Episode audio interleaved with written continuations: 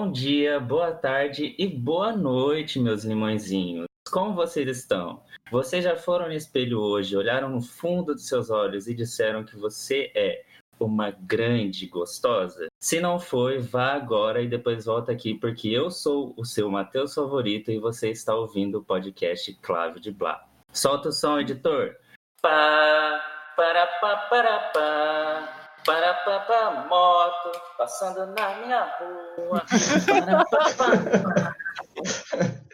E hoje eu estou com meus queridíssimos amigos e lindos convidados especiais que estão aqui todas as semanas. Tem alguma Beck aí? Hold up, yes up! Gonçalves in the house! Estamos aqui hoje também com o senhor Willer. Tá tudo bem, Willer? Tá tudo bem, Beyoncé. Oh, aqui vai lá também. Obrigado. Temos também a queridíssima Larissa, uma exímia fã de Beyoncé. Cadê meu taco de beisebol? O molho quente, né? Sauce! E temos também o incrível, maravilhoso editor Lucas. Alô, eu já quero deixar avisado aqui que I'm not sorry sobre nada do que eu falar, entendeu? Oh, e vamos de polêmicas. Talvez a gente vai ter que achar um editor novo, mas tudo bem. E o segundo Matheus favorito de vocês, público, o Matheus Pintari. Isso é na sua cabeça, né, amigão? Salve, moçada. Tá louco? É, pessoal, hoje nós vamos comentar sobre um álbum épico de uma pessoa épica, a, me arrisco a dizer a maior diva de todos os tempos. Vamos comentar hoje Lemonade, da queridíssima Beyoncé. Alguém tem algum fato interessante que gostaria de começar? É o sexto álbum de estúdio da Beyoncé. Foi lançado no dia 23 de abril de 2016 e é o seu segundo álbum visual. Lançado de maneira um pouquinho diferente do anterior, porque se a gente foi avisado que ele chegaria, ele não chegou de um dia para o outro e causou um grande impacto na indústria. Beyoncé É. traz questões políticas, raciais, de preconceito religioso, tudo num grandíssimo filme, música, videoclipe lindo, maravilhoso, que com certeza daqui 100, 150 ou 50 anos só mesmo vai ser referência para quem quiser fazer algo assim. Spike Lee pega a dica. É um clássico moderno de. Essa limonada nasceu de um discurso da avó do Jay-Z no aniversário dela de 95 anos, onde ela finaliza o discurso dizendo que a vida deu limões e ela fez uma limonada. Essa é a inspiração pro nome do álbum. Esse trecho, inclusive, está em uma parte do filme também. E de uma música. Final de Daddy Lessons. Aham. Bem lembrado. Mas antes da gente achar que as coisas começaram lá em fevereiro de 2016, quando o primeiro single foi lançado, essa história ela começou bem, bem antes, em 2014, quando houve aquele. Alguns dizem trágico, outros dizem lindos, né? eu não sei, classifiquem vocês, aquele incidente que ocorreu dentro de um elevador onde tinha um casal de um bilhão de dólares dentro dele, né? E uma irmã. E uma irmã, e um segurança. E depois. Pra onde que eu vou agora? Eu me perdi. É só apertar o botãozinho ali, o elevador vai. Você tá indo. Você vai descer ou você vai, Matheus? Essa briga do elevador, onde a Solange, a irmã da Beyoncé, bateu no Jay-Z, foi muito comentada, porque vazou no dia seguinte já as filmagens, e no mês seguinte, a Beyoncé e o Jay-Z entraram em turnê mundial com On The Run Tour, a primeira. Então, na época, causou grandes comentários e a Beyoncé já não gostava da mídia naquela época. Ela já não dava entrevistas até esse ponto e depois, então, se fechou ainda mais pra mídia. E a gente ficou na cabeça para tentar entender o que estava acontecendo e por que, que causou aquilo tudo. Era uma traição ou não era, um monte de boatos. E a gente veio descobrir somente em abril de 2016, quando o álbum inteiro saiu, a gente pôde entender o significado de tudo isso para Queen Bee. Esse álbum ele foi indicado a nove prêmios, a, nove Grammys, né, em 2017, ganhando o Best Urban Contemporary Album e o Best Music Video por Formation. E Sim. a NRP, a National Public Radio, elegeu esse como o sexto maior álbum feito por uma mulher na história. Só isso. Nossa, se esse é o sexto, imagina os outros cinco. Esse álbum teve 23 produtores espalhados pelas faixas, incluindo a Beyoncé, que é lógico, né? Como boa virginiana, ela presta atenção em todos os detalhes de todas as produções dela. Teve uma equipe tão grande que nem dá para listar aqui, então eu vou fazendo os destaques assim de músicos que participaram e, e coisas assim no track by track. Beyoncé e grande elenco. É, grande mesmo. Teve mais de 70 posições de empregos assim criadas. Tinha vários engenheiros de som, vários é, coprodutores. Mano, é tanta gente. Beyoncé gerou mais emprego que certos governos aí. Total, total. Foi um álbum que levou mais de um ano pra ser feito. Então você imagina quanta gente foi envolvida aí, né? Começaram as gravações, o- os processos todos aí em junho de 2014. Ele foi mais ou menos finalizado em julho de 2015. Finalizado entre aspas, assim, né? Tipo, o processo de, de gravação. E aí, questão de mixagem, edição, vídeos, etc, etc. Então você imagina quanta gente e pra fazer um álbum desse, só o álbum já é uma obra e aí tem todos os vídeos que vieram junto, que foram outras obras e tem o, o filme depois. Então assim, É uma hora de filme que tem que bater com todo o resto do conteúdo, né? é, então assim, fácil não Hum. foi, né? Então a, a gente sabe que ela tá envolvida em, em tudo, né? Ela presta bastante atenção nos detalhes, perfeccionista que ela é e perfeita que ela é. Mas assim, precisou de bastante gente pra pra fazer essa obra e super valeu a pena. Pra mim é, é o melhor álbum dela. Uou, ah, forte. Eu joguei essa, essa informação aí, tá? Eu ainda não terminei de ouvir Black Sabbath, então É, ainda né? não sei. Mas até então, esse é meu álbum favorito dela. Lembrando, né, amores, que isso tudo foi feito durante uma turnê mundial. Ela não tava parada, ela não tava que nem a Taylor Swift, que só tava em casa à toa e fez um álbum horroroso, né?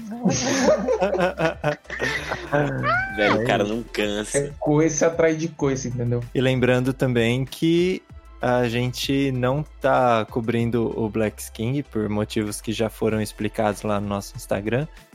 Mas então a gente quis compensar fazendo Lemonade, que também é maravilhoso e também trata de assuntos pertinentes, interessantes e importantes. Sim. É, eu acho interessante como esse álbum meio que ficou marcado como o álbum da traição, mas eu acho que é até meio ofensivo a gente só diminuir ele e falar que foi sobre a traição, porque não foi só isso, né? Tipo, ela traz tantos outros assuntos que tem a ver com questões políticas, que tem a ver com violência policial, que tem a ver com a comunidade negra e com as mulheres negras em específico, e tudo entrelaçado com as experiências dela, com as experiências da família dela. E é lógico que é o assunto mais explícito e mais abordado assim na, no álbum é toda essa treta aí com o Jay-Z. Mas eu acho muito legal como ela encaixa todos esses outros assuntos super importantes e super válidos também. E ela fez um álbum que, tipo, todo mundo consegue se relacionar de uma maneira ou de outra, né? Porque é o que a gente até falou ah, aquela, aquele dia, né? Tipo, não é todo mundo que consegue se identificar com as questões específicas raciais que ela traz nos álbuns dela. Mas provavelmente muita gente por aí consegue se relacionar com levar um chifre. Então, esse álbum, ele é mais relacionável, né? Identificável. Lembrando que foi com o primeiro single desse álbum que Beyoncé chocou o mundo e os americanos, os norte-americanos, descobriram que ela era negra. Tem uma. Estadunidenses. Estadunidense, né? Porque a gente também é. Desculpem. Norte-americano, é mexicano e canadense também. Ah, tudo bem. Então, os estadunidenses descobriram que Beyoncé era negra. E tem uma paródia incrível, um texto do Saturday Night Live. Eu detesto o SNL, não gosto do, do tipo de humor deles, mas essa sketch que eles fizeram do dia que a Beyoncé se tornou negra, eu recomendo todo mundo procurar no YouTube assistir. Retrata muito, de uma forma cômica, o racismo nos Estados Unidos. Mano, sim, porque a galera tinha muito aquele lance do estereótipo da mulher negra, que inclusive é uma coisa que ela tenta quebrar, que ela- não que ela tenta, ela consegue quebrar com esse álbum e com os vídeos, né? Porque, ai, Beyoncé não era negra porque ela não era aquela mulher brava, ela não era aquela mulher que fala alto e não sei o que, não sei o que. Só que, tipo, olha a imagem que a galera tinha do que era uma mulher negra, né? Então, a partir do momento que ela começou a colocar isso mais pra fora e começou a falar mais sobre isso, todo mundo ficou tipo, mas gente, Beyoncé não era branca? Tipo, não, nunca foi, nunca será. É isso, gente. Eu só queria sim dar um depoimento como pessoa que não acompanha o mundo pop. Assim, eu gosto de Beyoncé, mas nunca tinha ouvido muito dela. E esse álbum, principalmente, eu não tinha ouvido acho que uma música só. E eu não conhecia nada da história dele, né? Então talvez tenha alguém em casa que se identifique comigo. E assim, a hora que eu li que esse álbum é sobre traição, eu falei, como assim traição? Como assim alguém traiu a Beyoncé? Isso aqui não faz sentido. Mas é isso mesmo. Sei lá, eu fiquei chocado por um instante, mas é isso. Essa é uma temática que, que eu acho que é interessante trazer, que eu até anotei aqui pra gente falar, mas vai, vai sendo track by track. Mas eu acho que todo mundo de primeira teve essa reação, né? Tipo, bicha, o cara é casado com a Beyoncé e trai Sim, ela. Cara. E olha que o Jay-Z não é lá essas coisas, né? É, Such a huge ego. Quem pegar, pegou. Quem não pegou, e foi. Vamos de track by track. Primeira música, Pray You Catch Me. Quem começa? Tá, essa música foi escrita pelo James Blake, pelo Kevin Garrett e pela Beyoncé. Quem produziu foi o Kevin e esse James Blake é alguém que a gente vai ver depois, porque ele também canta uma das músicas do álbum, né? Ele foi um dos convidados a fazer participações nesse álbum. Informação adicional que James Blake também produziu o álbum Resposta a Lemonade, que é 444 do Jay-Z, que saiu um ano depois. Eu vou começar falando que eu achei uma ótima primeira música para começar o álbum, né? Ser a primeira música, obviamente, por dois principais motivos. É, primeiro, porque a música em si é boa, que já é um grande motivo, né? Para ela ser uma boa música de abertura. Enfim, ela tem um arranjo bom, eu achei a introdução com várias vozes perfeito. A voz dela é muito boa, Beyoncé, né? KKK. E a segunda, principal motivo que eu acho mais importante até é que meio que a música, para mim, é uma prévia do que o álbum vai ser. Talvez nem tanto musicalmente, porque ela vai explorar outros estilos e estéticas, mas essa sonoridade meio triste, melancólica, para mim já se conecta completamente com o tema de traição, que é né, um assunto meio pesado de se tratar, principalmente nesse caso. É uma traição na sua vida pessoal dentro de um casamento e também a escolha de ser praticamente um voz e piano mais lentinha a música passa a ideia de uma Beyoncé mais vulnerável, que está exposta, mostrando, tipo, ela por dentro.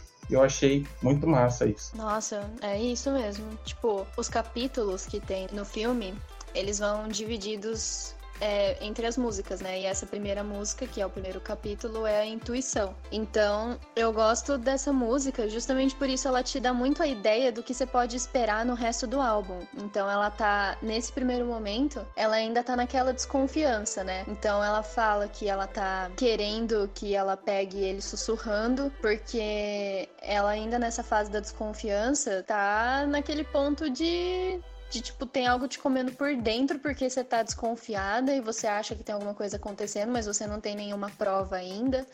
Então você fica querendo pegar os sussurros daqui e ali, ao mesmo tempo querendo que ele pegue ela ouvindo, provavelmente para que eles possam simplesmente confrontar um ao outro e ela descobrir o que, que realmente está acontecendo, porque essa fase da desconfiança é complicada, né? Então essa música para mim passa muito esse sentimento agonizante de você não saber o que tá acontecendo ainda, né? De você tá com aquela pulga atrás da orelha, mas você ainda não tem prova nenhuma. Então essa música para mim também foi ótima de abertura, foi ótima para criar a ambiência para o álbum e ela encaixa certinho com a, as fases, né? Tipo, de você passar por uma traição num relacionamento onde você decide perdoar e continuar com a pessoa.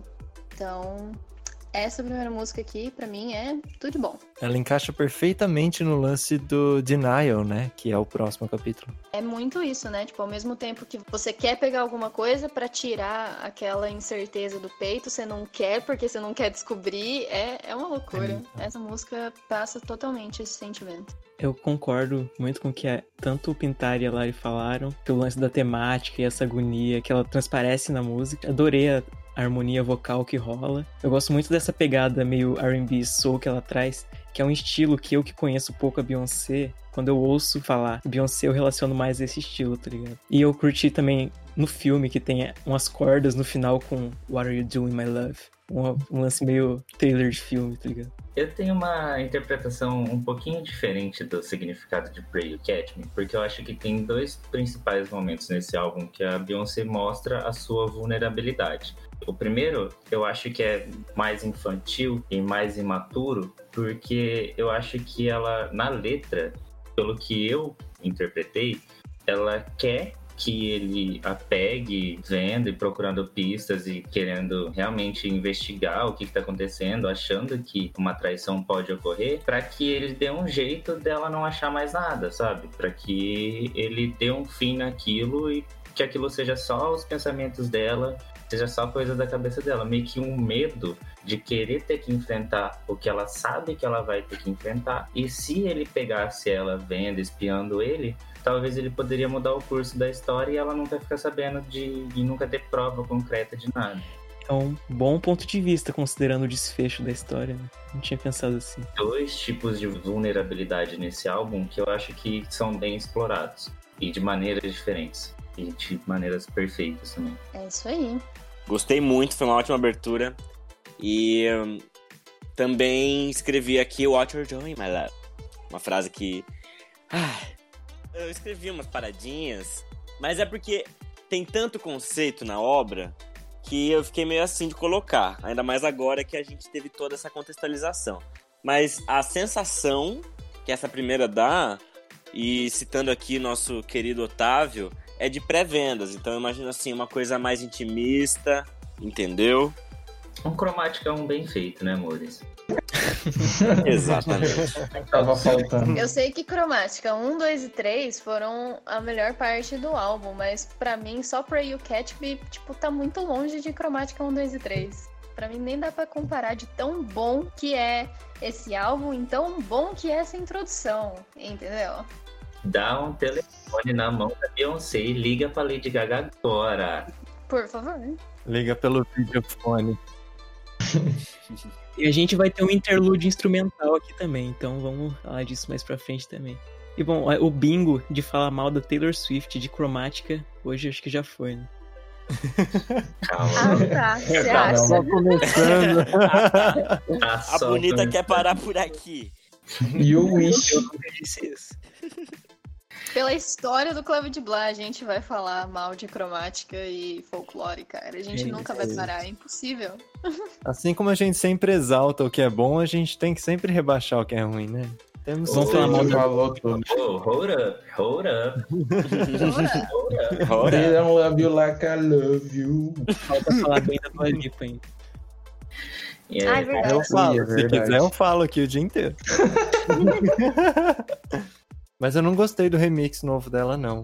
Então, Nossa, eu também, mano. Achei bem meio bo- borocochô. A versão original mil vezes mais legal. putz, infinitamente.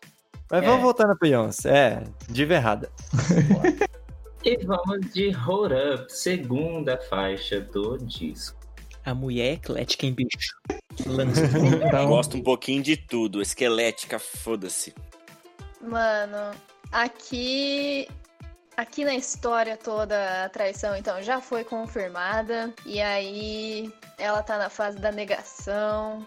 E acho que aqui ela mostra bastante aquela fase que acho que toda pessoa que já foi traída passou, né? De tipo, depois que você descobre, você ficar se perguntando o que, que você deveria ter feito de diferente. Aqui começa, no- nesse primeiro vídeo, tem um poema que é recitado antes da música começar. Vários poemas vão sendo colocados nos vídeos, que é de uma escritora somali, que chama Warson Shire. A Beyoncé adaptou os poemas, mas basicamente quem escreveu foi essa moça. E ele fala, né, tipo, sobre tudo que ela fez pra tentar salvar o, o casamento e tentar salvar o relacionamento, etc. Sobre como tentou ser mais suave, mais bonita, ficar mais quieta, ser mais pura não se olhou no espelho, não fez sexo. Conforme vai chegando no fim do poema, as coisas vão ficando mais intensas, né? Então ela fala sobre como ela chicoteou as próprias costas, sobre como ela se jogou em um vulcão, tudo pra poder perguntar: Are you cheating on me? E a hora que ela solta essa pergunta, eu me arrepio inteira.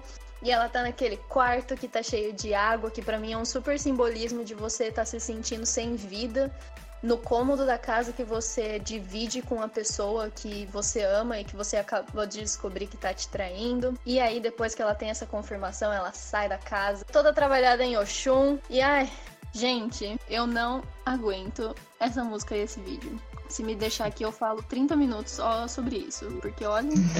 Falou tudo. Lembrando que ela caiu na água porque no clipe anterior e no final do, da intuição, ela se joga de um prédio, dando a entender que ela cometeu isso aí mesmo que vocês estão pensando, mas ela caiu. Mergulho de 50 metros. Isso Tanto é que a primeira vez que eu ouvi essa música, eu falei, nossa, essa música veio diretamente do fundo do mar, né? E só depois que eu vi o filme que eu percebi que ela tava é. submersa antes da música.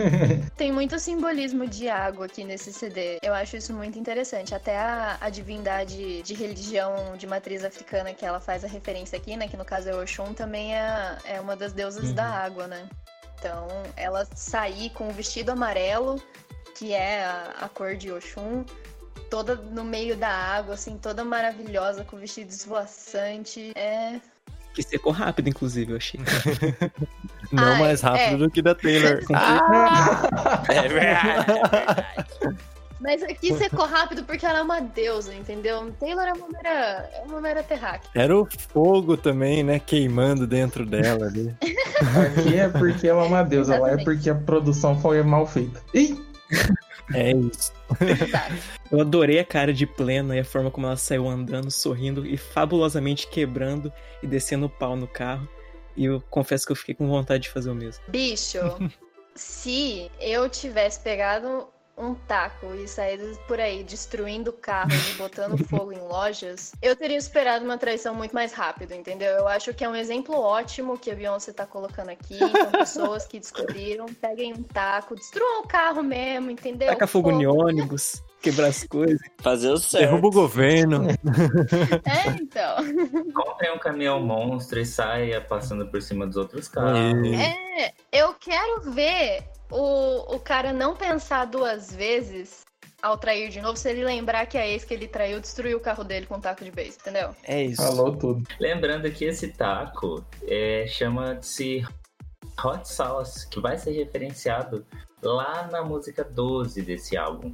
Mas uma referência interessante que eu achei aqui é que no filme O Iluminado, na cena que o Jack, o assassino, já tá lá com a menina na, na escada, Spoiler, spoiler, spoiler. spoiler, né? Mas pelo amor de Deus, gente, 1980.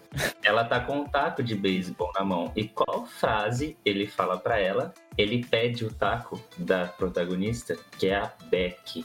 Oh, Pegou aqui, ó. Tem isso, ó. Ó, ó.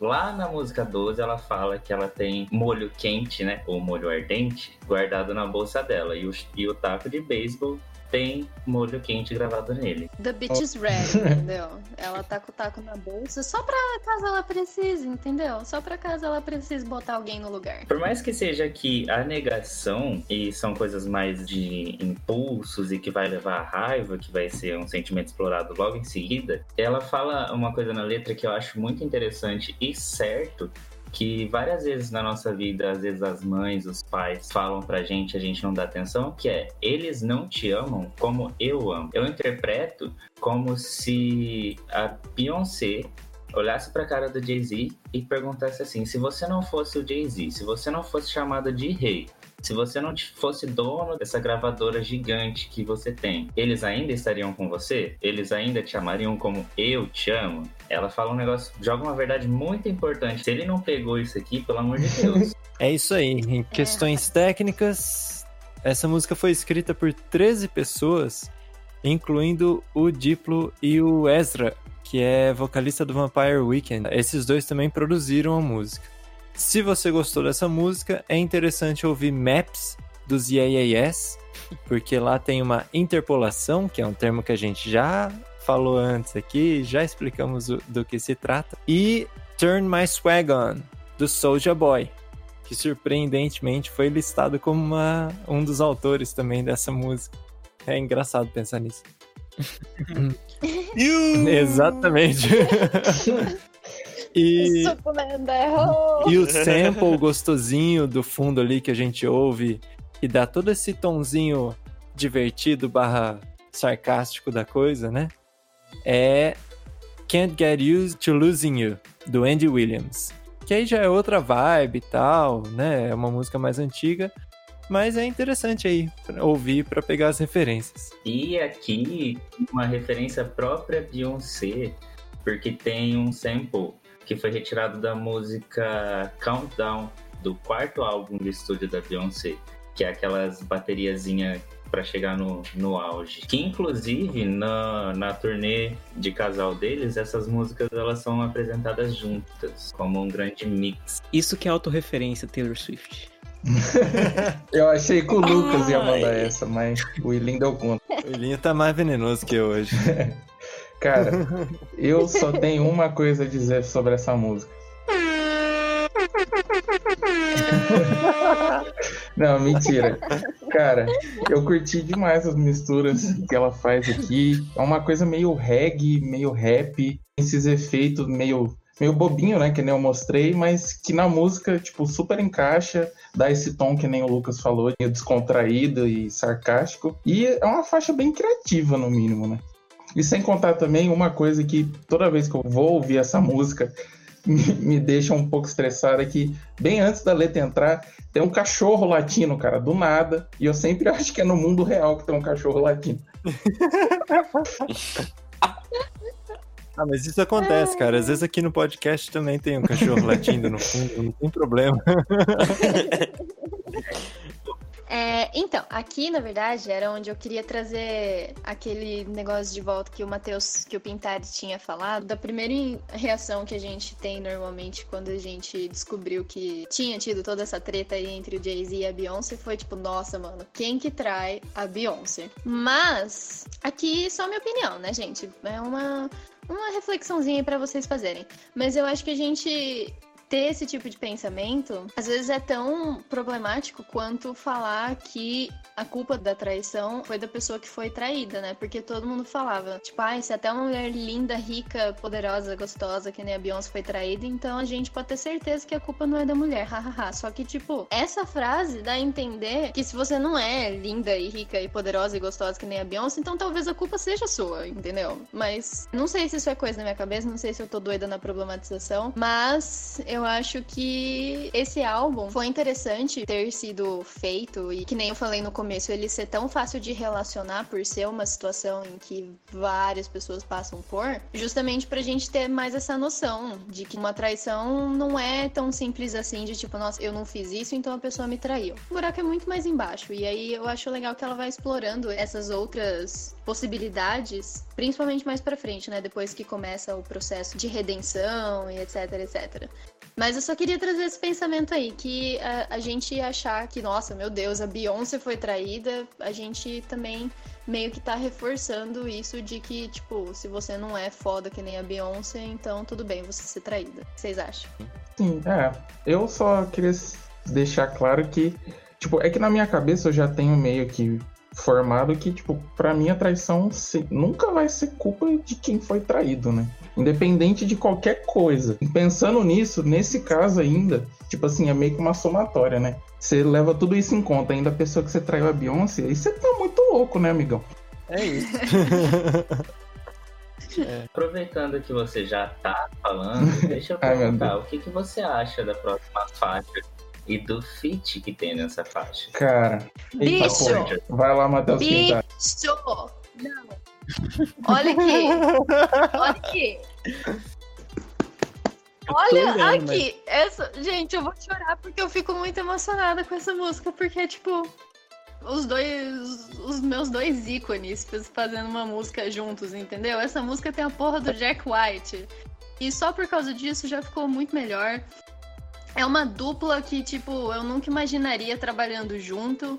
E a hora que eu vi que a Beyoncé tinha, tinha feito uma música com ele, eu fiquei, tipo, Mano, sim, onde tava essa música todo esse tempo que eu não conhecia? Pelo amor de Deus. Sim, e, e eu acho que deu super Sim. certo, especificamente nessa música, que é o momento da raiva, né? que Sim, é o momento sim. que ela tá. Tipo, a ficha caiu, que aquilo aconteceu, e, mano, é, você pode ser a pessoa mais equilibrada do mundo, mas quando você descobre uma traição, você fica com raiva. Não adianta falar que não, entendeu? E, e nessa parte específica, ela ter colocado o Jack, que é um músico de rock. Então, é uma faixa com bastante guitarra, com uma guitarra e uma bateria bem forte, que tem esse tom agressivo, ele canta junto no refrão. E eu já vou, já vou seguir aqui pra astrologia também, porque eu sempre faço isso. Jack é canceriano. E quem ouve White Stripes sabe muito bem sobre o tipo de música que o Jack faz. Ele sempre faz música em que ele fala sobre experiências pessoais de relacionamento, etc, etc. Inclusive, tem várias músicas do Jack White, Raconteurs e do White Stripes, que tem esse tom até agressivo, mesmo sendo uma música falando sobre um relacionamento amoroso. Então, juntar todas essas coisas aqui que levaram a decisão de chamar o Jack White pra fazer uma música com a Beyoncé, pra mim foi tipo, o universo conspirou e eles tinham que fazer mais músicas mais vezes. É isso que eu acho. A Lari falou tudo. É uma música que tem o Jack White, entendeu? O bagulho é bom. Embora seja uma música da Beyoncé, que normalmente você não vai associar com rock, essa música tem muito do que você espera que tenha numa música que tem o Jack White. Então, uma bateria bem rock and roll, a voz com drive, então uma crescida pro refrão muito boa. Até uma sonoridade bem visceral, eu Nossa. diria. Uhum. Voadora com os dois pés no meio do peito. Nossa.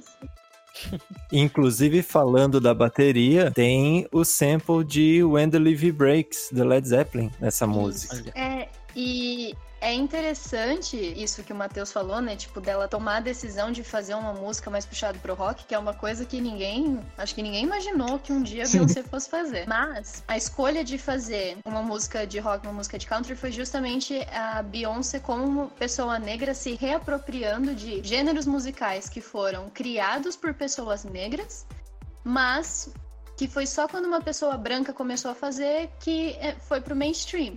Né? Então a gente sabe muito bem que Elvis Presley é considerado o rei do rock, mas ele não é rei de porra nenhuma, porque, primeiro, tudo que ele fez já tinha sido feito por outros músicos de rock negros antes, e o rock oficialmente, começo assim, né, tipo, engatinhamento, essa palavra existe? Acho que dá pra gente. Começou a Existe. vambora. Agora existe. é isso. Agora existe. O engatinhamento ali pro que seria o rock, inclusive, foi feito por uma mulher negra.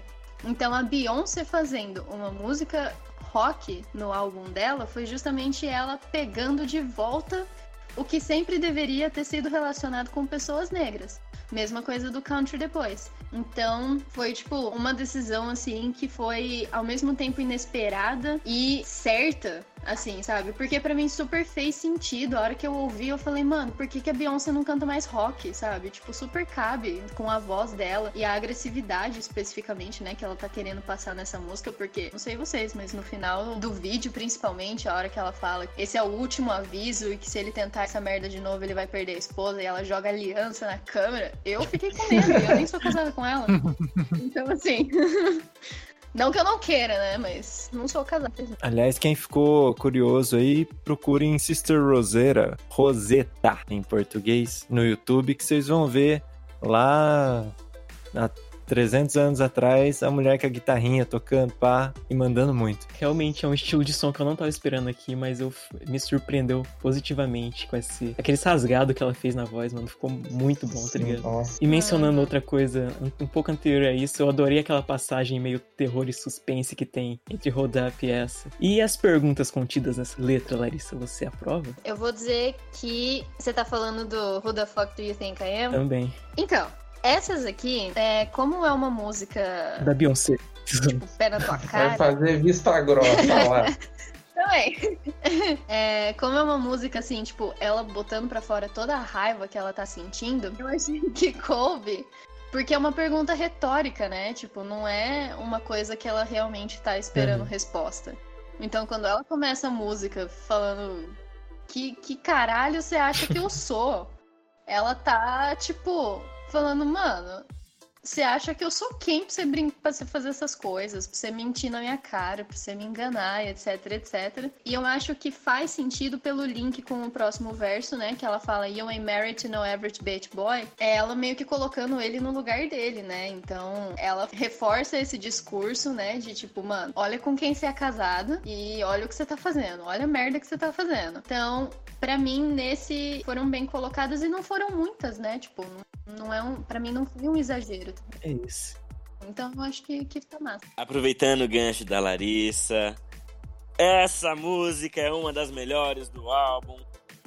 Ponto. É isso. Nossa, meu sonho. Nossa, a bateriazinha comendo solta no começo, um ostinato ok. Aí entra a voz meio recitativa, num timbre super trabalhado. E é isso, entendeu? Beyoncé, se estiver ouvindo, Casa eu comigo. acho que eu te amo. Então, se você estiver ouvindo, passa o telefone do Jack White fazendo favor. E, e o vídeo, gente? O que vocês acharam? O vídeo, ele é, ele é bem simbólico também, naquela aquele relacionamento, garagem, não sei como chamar aquilo.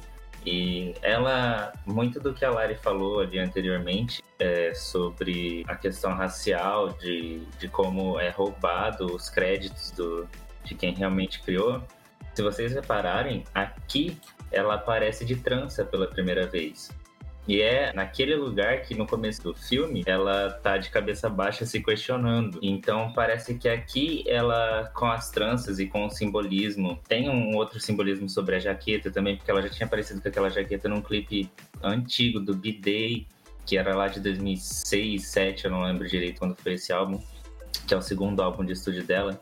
Mas aqui parece que ela assume que ela não precisa parecer branca ou que ela não precisa seguir critérios e opiniões de brancos. Como ela se sente ofendida pelo Jay-Z também ter traído ela com uma mulher branca, e ela assume que ela não precisa seguir nenhum desses padrões de estética impostos pela sociedade, que é fazer a mulher negra se embranquecer. E isso também, pra mim, faz muito link com o discurso do Malcolm X que ela coloca no meio do vídeo, que é o Who taught you to hate yourself? Né? Então, quem te ensinou a se odiar? E no- na parte que tem no vídeo é o trecho que ele fala que a pessoa mais desrespeitada nos Estados Unidos é a mulher negra, a pessoa mais desprotegida, mais marginalizada nos Estados Unidos é a mulher negra. Mas no resto do discurso, se você pegar ele para ler inteiro, ele fala sobre como o resultado disso tudo é exatamente a mulher negra tentar se embranquecer, né? Então falar sobre todos aqueles produtos que prometem clarear a pele, sobre como alisa o cabelo e descolore o cabelo, tudo para tentar não ser mais tão desrespeitada, tão desprotegida e tão marginalizada que nem seria, né, naquela época, principalmente, tipo, na época do Malcolm X, principalmente seria uma mulher se ela, tipo, decidisse ficar com o cabelo natural dela. Que até hoje em dia, né, tem gente que acha que é bagunçado, tem gente que acha que não é profissional, sendo que é só um cabelo. Não tem nada de não profissional num cabelo natural de uma pessoa negra, né? E é aí Então. que eu acho que, só desculpa te interromper, mas é só pra complementar rapidão. E aí que eu acho que vem a Uhum. grande sacada e ironia e, e sagacidade da Beyoncé de chamar a senhorita dela lá de Peck do cabelo bom. Então, é exatamente, né? Tipo, ela faz justamente a referência a um bagulho que é super criticado na- nas mulheres negras, né? Tipo, não só nas mulheres, mas principalmente nas mulheres negras quando elas resolvem deixar o cabelo delas natural, né? Então, é isso que eu falo, mano. Tipo, a música é sobre a traição, mas também é sobre tantas outras coisas e é tudo tão bem colocado e tão bem feito. Ai, Deus. Eu sofro com quanto eu amo Beyoncé. Larissa falecida. E vamos de Sorry, não do Justin Bieber, mas o Sorry Not Sorry, que também não é da Posso só dentro do falar mais uma coisinha sobre Don't Hurt Yourself? Pode, fique à vontade. Eu quero tatuar Love God Herself na minha testa. É isso. Nossa, E... da. Um comentário que eu tenho para fazer também, que é muito perceptível a partir dessa faixa, é que para mim fica claro que esse álbum é muito mais sobre as palavras que estão sendo ditas e as intenções, principalmente. Assim. O instrumental é bem feito, o instrumental é muito caprichado, mas dá para notar que teve um esforço gigante assim para ele conseguir acompanhar tudo que a Beyoncé tinha para falar. Né, todos os sentimentos que ela queria passar. É muito uhum. interessante porque na música pop normalmente é o contrário, né? A gente tem uma batida muito legal que é para curtir, que é para dançar, que é ambiência, sei lá. E aí a letra é alguma coisa que tem mais ou menos a ver com aquilo, né? E aí tem aquela preocupação de refrões fáceis e não sei o quê. Taylor Mas... Mas nesse aqui, essa dinâmica é o contrário, né? O importante é a letra, o importante é a intenção e a batida meio que tá ali no fundo porque é música e tem que ter um arranjo e tal, mas a sofrência para conseguir passar tudo que tá nessa letra e eu acho que não consegue passar só com a música é muito raro de uhum. acontecer na música pop. Total, concordo super. E vamos de sorry. sorry. Não, não é essa, gente. I'm sorry. Então, Gonçalinho, o que, que você achou de Desculpe-me?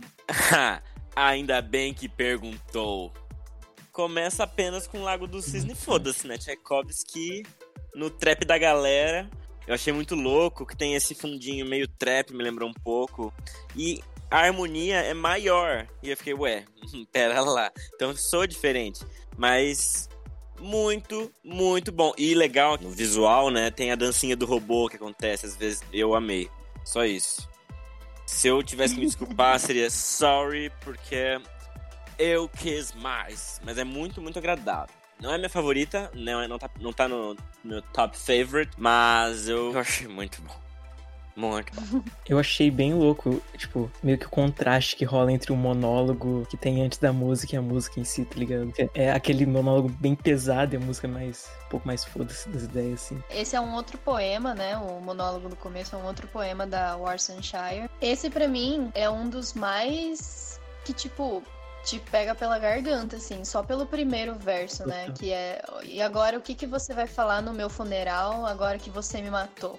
Nossa, eu começo a pensar naquele poema, eu começo a ficar toda arrepiada, porque, minha Nossa Senhora. Eu acho que é interessante porque tem o contraste do poema e com a música em si, né? Porque aqui é a parte da apatia, então aquele momento que você não consegue sentir mais nada. O poema falar sobre esse processo, né? Tipo, de você ser assassinada pelo amor da sua vida, que é o link, né? Tipo, aquele momento que você se sente morta, então você não tá sentindo nada, né? Então você não tá sentindo nem arrependimento, você não tá nem aí, você vai fazer o que você precisar fazer e foda-se. É isso. Eu acho legal como tem o contraste e ao mesmo tempo tem a ligação entre uma coisa e outra. É isso. E o clipe, hein, gente? Puta que lá miséria. Roma Wig. ah, todos os clipes são incríveis, né, cara? A questão dele ser branco e preto dá todo um contexto pro sentimento de apatia também, né? É o mundo sem cor. Uhum. É aquela coisa de você tá ali, mas meio que não tá ali. Também dá um clima muito mais intimista, né? Por ser dentro da casa. Tá tudo iluminado, mas você vê que não, não tá tudo claro, né? Tem muitos momentos em que as coisas. Você tem que assistir o vídeo duas, três vezes para entender ali o que aconteceu, ou notar aquela estatueta simbólica ali atrás, notar aquele colar ali na frente, né? Então tem muitos desses detalhes que eu achei principalmente interessantes assim no vídeo. Agora, da música, eu achei essa uma daquelas músicas que é ah, eu não tô pensando em você, mas super tá. Que ela fica falando, ah, não, aqui, ah, superei, não vou mais pensar nisso. E no fim já deu. No final ela, ela entrega a paçoca. Tá? É, então. Mas assim, gosto pessoal, achei chata, achei repetitiva, com instrumental chato e repetitivo também. Eu entendo o contexto, eu entendo o papel que ela faz aí na obra, e a obra em si eu acho muito massa. Mas ela como música solta assim, achei chatíssima. Eu vou aproveitar a deixa do Luquita e dizer que eu compartilho um pouco da opinião. Eu acho que é um pouco o que o Lucas tinha falado antes, de as músicas meio que foram pensadas para acompanhar a mensagem que a Beyoncé queria levar. Então, assim, musicalmente eu não curti muito essa também. O, o beat, o timbre do sintetizador não me agradou muito. Embora tenha, uhum. tenha essa coisa da mensagem é importante. E tem algumas partes também que são meio chicletinhas, assim, que dá uma grudada na cabeça. Mas Hoje eu vou de não também. Você acabou de falar dando pra Beyoncé, irmão. Ué, amigão, pelo menos eu não traí ela, né? Oh! Burn. Jay. No further questions. Ai, É, essa música eu também eu compartilho disso de entender a importância dela no álbum, mas ela sozinha também não, não causou grande impacto em mim. Eu gosto muito mais do clipe do que da música e eu acho incrível eles terem colocado a Serena Williams nesse clipe, porque a Serena junto com a Beyoncé foi tipo o ápice de Black Girl Magic. É. A, a Beyoncé sendo uma das. Não sei se a. Esses dias atrás eu tinha visto que ela era, tipo, a mais rica e influente da, da música atualmente, e a Serena sendo a mais fodona do esporte, assim. Então, são duas áreas diferentes que no momento estão sendo dominadas por mulheres negras. Então, a ideia de colocar as duas assim no mesmo clipe pra mim foi tipo genial. A hora que eu vi que era ela, eu surtei. E, e o clipe inteiro, assim, eu acho maravilhoso. Sim, a Serena Williams, quando o álbum visual foi lançado, ela tinha acabado de ser eleita atleta do ano, então tinha bastante significado. Com, tinha algumas outras aparições, como da Zendaya, a Chloe e a Hale, que são as apadrinhadas pela Beyoncé, né? E só um fatozinho da Serena Williams. Pra quem assiste One Day at a Time, sabe e compartilha disso comigo. O meu sonho, inspirado em Serena Williams, é ter uma foto dela colada gigantesca do lado da minha geladeira. Quem assiste One Day at a Time eh, pegou a referência e quem não assistiu, assista. E quem não tem geladeira, Matheus É, não pensou jogar tênis. Não fala É. de geladeira que dá gatilho. tem tanta gente que não tem geladeira, velho. Apaga, vai ter que editar isso aí. A referência da, da Rosa Parks, alguém falou? Elas estarem no ônibus, né? Exatamente. Quem não sabe, vai procurar sobre Rosa Parks. Mas assim, basicamente, Rosa Parks deu um chutinho inicial aí pra uma parte muito importante dos, dos movimentos raciais dos Estados Unidos, porque foi numa época em que ainda tinha a divisão, né? Então, tipo, tinha os lugares pros negros e os lugares pros brancos, e era uma lei de que se você tava, tipo, em algum lugar e chegasse uma pessoa branca, você tinha que ter o seu lugar. Então, seja no ônibus, seja num restaurante, seja num parque, se você tá sentado e uma pessoa branca chega e fala pra você levantar, pra pessoa branca sentar, você tinha que levantar. E aí, num ônibus, um homem branco falou pra Rosa Parks levantar e ela se recusou a levantar. Ela não deu o lugar dela pro cara. E isso deu um maior away, né? Tipo, os brancos ficaram. Os brancos fizeram o que branco faz. Chamaram o supervisor. E- Mas isso Quero falar com o gerente! chama o motorista, viu? Ela não quer dar o lugar dela pra mim. Gerente, quero falar com o gerente. Mas aí foi isso. Então ela recusou a dar o lugar dela no ônibus e isso foi a, a fagulha ali para muitos protestos que vieram depois. Muitos direitos foram conquistados vindos desses protestos. Foi mais ou menos o que aconteceu com o George Floyd, né? A gente sabe que as coisas acontecem há anos. Mas sempre tem um caso específico que, que levanta a- o fogo ali, né? Então foi mais ou menos o que aconteceu com, com o George Floyd. E vamos de Six Inch. Pra mim, o único erro da Beyoncé aqui foi ter trazido The Weeknd pra cantar junto com ela. Porque eu gosto da letra, eu acho ela significante dentro do contexto, mas poderia ser outra pessoa. Ou poderia tá- ter dado bem menos tempo pro The Weeknd. É, cantar. o instrumental é bem The Weeknd, né? Os beats, o, o baixo, assim. É. E casou muito bem com a voz dela. Eu, eu até curti o contraste que rolou entre vozes ali, mas eu acho que se fosse só ela cantando também, eu ia ter preferido.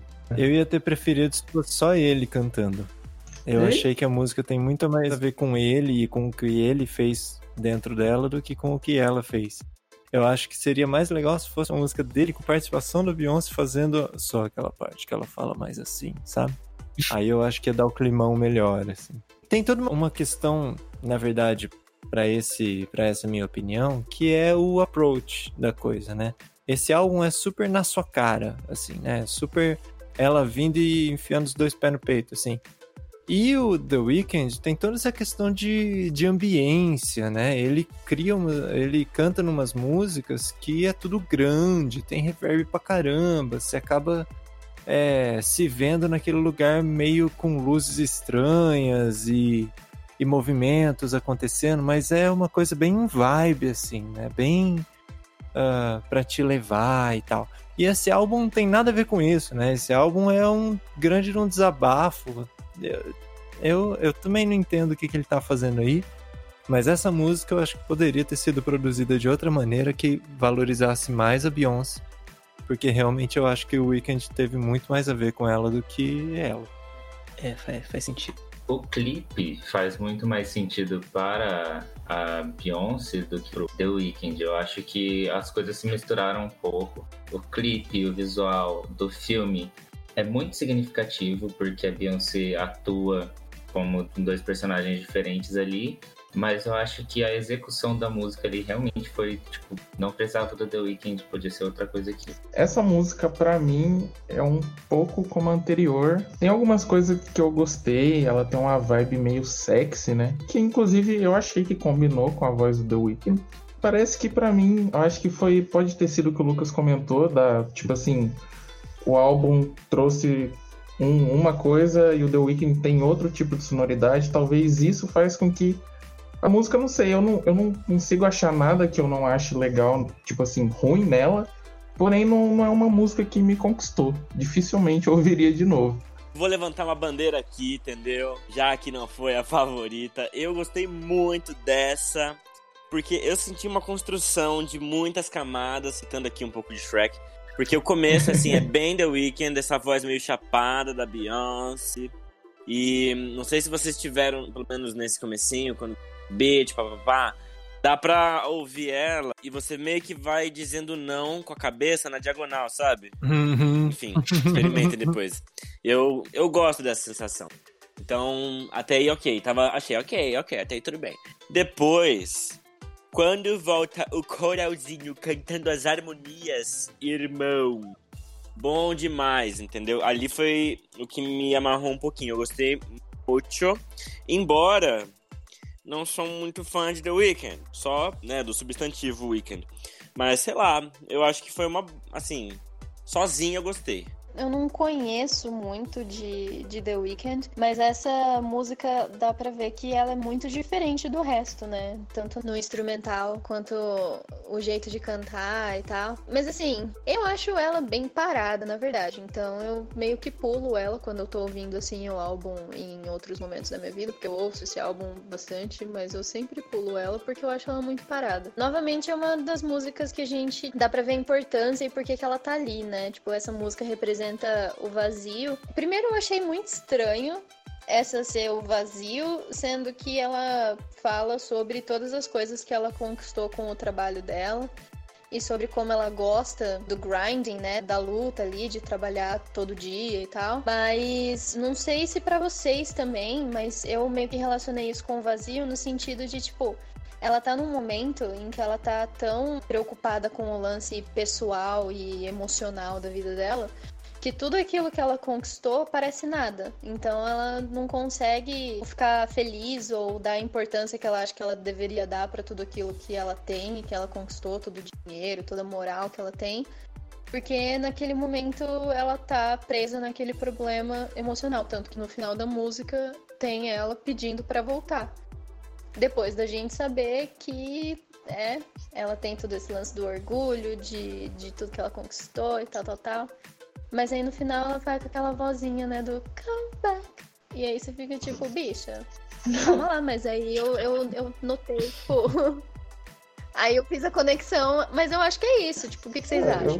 eu interpretei igual também. Acho que essa o vazio seria justamente pela situação atual dela. É, pra mim é isso também. é, não adianta ter o mundo se não tem ele, né? Já diria Alicia Keys. É, é um álbum confuso, eu acho, porque emocionalmente é uma situação confusa, né? Você quer a pessoa de volta, mas Sim. você não quer ser dependente dela pra ser feliz, mas ao mesmo tempo você sente falta e as coisas que você mais gosta começam a perder a graça, porque você gostava de compartilhar, mas essas coisas são legais por si só, mas, né? Então tem um monte de coisa acontecendo que te empurra, te puxa, te estica, te solta e você fica meio, é. Então eu acho que essa questão dela tá falando que ela tem a grana, ela tem o poder, né? Ela faz o que ela quer e tal. Mas mesmo assim ela quer voltar, eu acho que é bem essa essa contradição que todo mundo acaba caindo nesse tipo de situação. É, então, é por... aí eu comecei a pensar, né, tipo, nesse lance. A gente tem ouvido muito recentemente, depois que o feminismo começou a ficar grande, de, disso, de como é problemático as pessoas acharem, tipo, medirem o sucesso de uma mulher baseado na vida pessoal dela.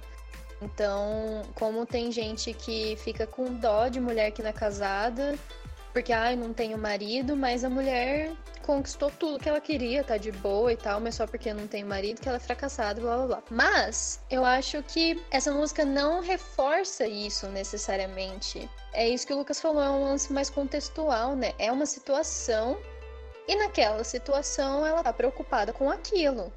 Então eu acho importante saber diferenciar, né? Tipo, na sua vida, no geral, no seu dia a dia, você, como mulher, ou como pessoa, né, na sociedade, se envolvendo com pessoas, você não deixar de ir atrás do que você quer e de fazer as coisas que você acha que você tem que fazer por causa de outra pessoa, mas que tem vezes que você vai se sentir assim, que você vai sentir que se aquela pessoa não tá ali, tudo que você tem e tudo que você conquistou não tem mais tanta graça, porque o legal era fazer tudo aquilo com a pessoa.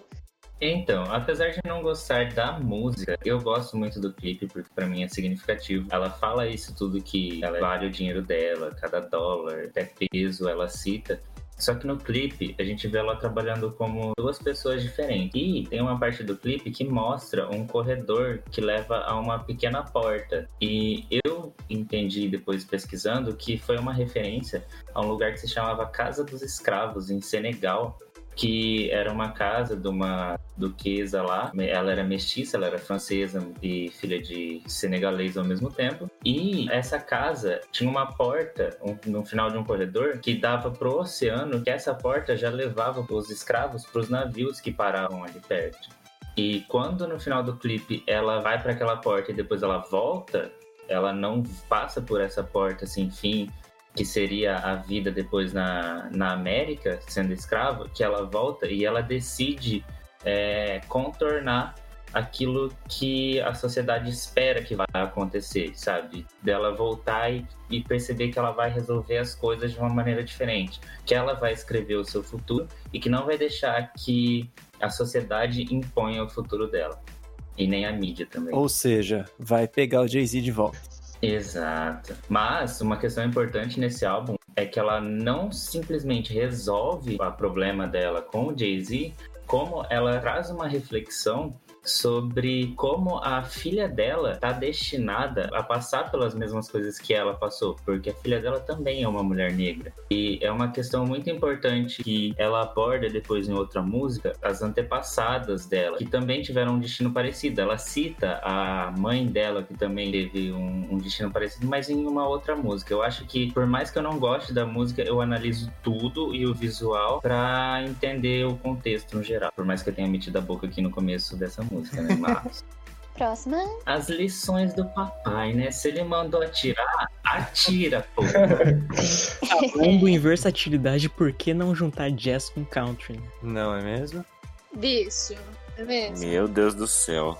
Essa música, para mim, é uma das músicas mais texanas que já existiu. Todos os aspectos dela gritam Texas, assim. E eu acho isso interessante, porque é o homeland, né, da Beyoncé. Mas o Texas é exatamente isso que aparece na música, né? Tipo, é um cara com uma arma revoltado, achando que a solução para todos os problemas é atirar em alguém. Então a gente fica meio, né?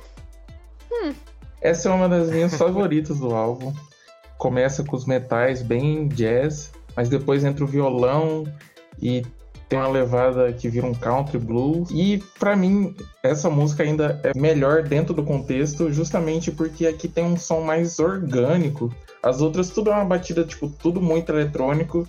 E aqui tem as vozes no fundo, e é o violãozão lá tocando e ela cantando com um vozeirão danado em cima. Essa para mim aqui, com certeza, é uma das melhores além do, da questão do arranjo, da mistura de estilo e tal, Eu gostei muito da forma como ela conta a história nessa faixa, que tá presente nas outras músicas também, mas aqui ficou bem claro para mim, de forma bem direta, assim, sabe? Ela é outra que também não tem muito espaço para você ter muitas interpretações dela, porque a mensagem é muito. é curta e grossa, né? Tipo, uma coisa que o pai dela falou para ela quando ela era criança. E é isso, né? Ah, macho escroto mexeu contigo, atira nele. É, é muito simples. Mas eu acho interessante que traz uma reflexão que tem sido também mais falada com frequência nesses últimos tempos, que é esse lance de você refletir, né? Tipo, nossa, e se um cara fizer com a minha filha o que eu faço com as mulheres? Porque ela traz isso em um dos versos, né? Que o pai dela falou que quando o problema aparecer e homens como ele chegarem perto,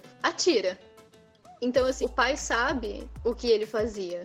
O pai sabe como ele tratava as mulheres. Inclusive, na música ela trata como se o pai já tivesse morrido, mas depois eu fui pesquisar, acontece que o pai dela tá vivo.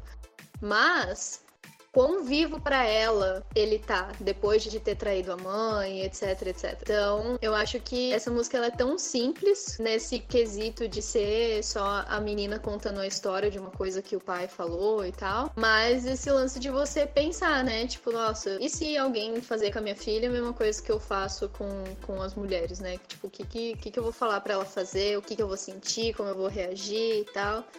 É, é uma reflexão interessante. Enfim, a hipocrisia, né? E mais interessante ainda é, então, é porque ele, Uhum. ele acha mais interessante educar ela pra atirar num cara desse do que ele mudar, né? É, Exato. Do que ele dá um exemplo do, que, de como ela deveria ser tratada, né? Tipo, você quer ensinar o que, que a sua filha deve procurar num relacionamento, começa você mostrando isso no seu relacionamento com a mãe É. dela. É, bem Então, óbvio, assim, né? É. A minha interpretação dessa música, é, apesar de eu concordar com tudo que vocês falaram, mas eu vou um pouquinho mais a fundo, viajo um pouquinho mais, uso mais esse entorpecente assim, porque eu acho que a Beyoncé retrata aqui, como ela já estava falando que tem todo um lance com os antepassados dela e que a filha dela está destinada a sofrer o mesmo destino que ela, porque também é uma mulher negra. Aqui ela olha e aborda toda a situação de como a masculinidade tóxica está fadada a atingir todos os homens da sociedade. E aqui, em específico, o homem negro, que também faz parte disso. Porque, às vezes, a filha mulher tem mais proximidade, mais afinidade com o pai, ou passa mais tempo com o pai, às vezes, do que com a mãe. E no caso dela, a gente sabe que o pai dela passou muito mais tempo com ela do que a mãe dela, a dona Tina. E ela mostra aqui o quão homem negro na sociedade também é uma vítima. Calma aí, explica melhor esse lance aí de é uma vítima. Não inocentando o pai dela, mas a masculinidade tóxica tá aí,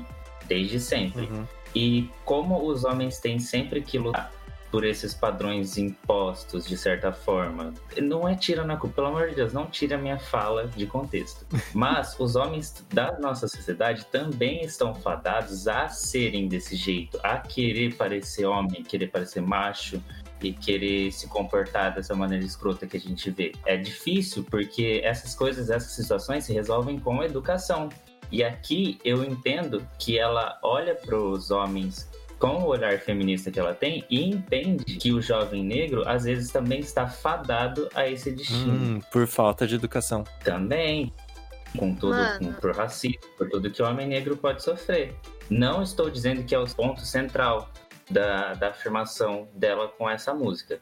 Mas é uma análise que eu parei pra fazer e que eu pensei assim. E é só minha opinião, gente. Vocês podem me julgar e me criticar. Mas não me tirem contexto. Deus, fica calmo. Eu perguntei pra entender melhor. Isso, inclusive, é uma discussão muito frequente no feminismo, de como a sociedade machista barra racista, e principalmente quando junta os dois, porque a gente tem né, o machismo da mulher branca e o machismo que afeta a mulher negra. É diferente, entendeu? Em vários aspectos. Mesma coisa com o homem branco e o homem negro. Então isso é uma, é uma discussão muito frequente dentro do feminismo, sim, e é super válido. E eu acho que é importantíssimo os homens perceberem que a masculinidade tóxica e a sociedade patriarcal e machista que a gente vive hoje também afeta eles, entendeu? Também é nociva para eles. A única crítica que eu tenho a fazer sobre isso, e não necessariamente tem a ver com essa música, nem necessariamente tem a ver com o que você falou, nem com você, então não é um ataque, é só uma reflexão que eu acho interessante a gente ter, é que tem muito cara que acha que as mulheres têm que solucionar esse problema, quando não deveria ser a gente. A educação, que seria a solução para esse problema. Isso é uma coisa que eu tô vendo muito nessa geração de agora que tá tendo filho agora, e isso é assim, importantíssimo e tá sendo muito legal ver como os homens estão tendo uma postura diferente com os filhos.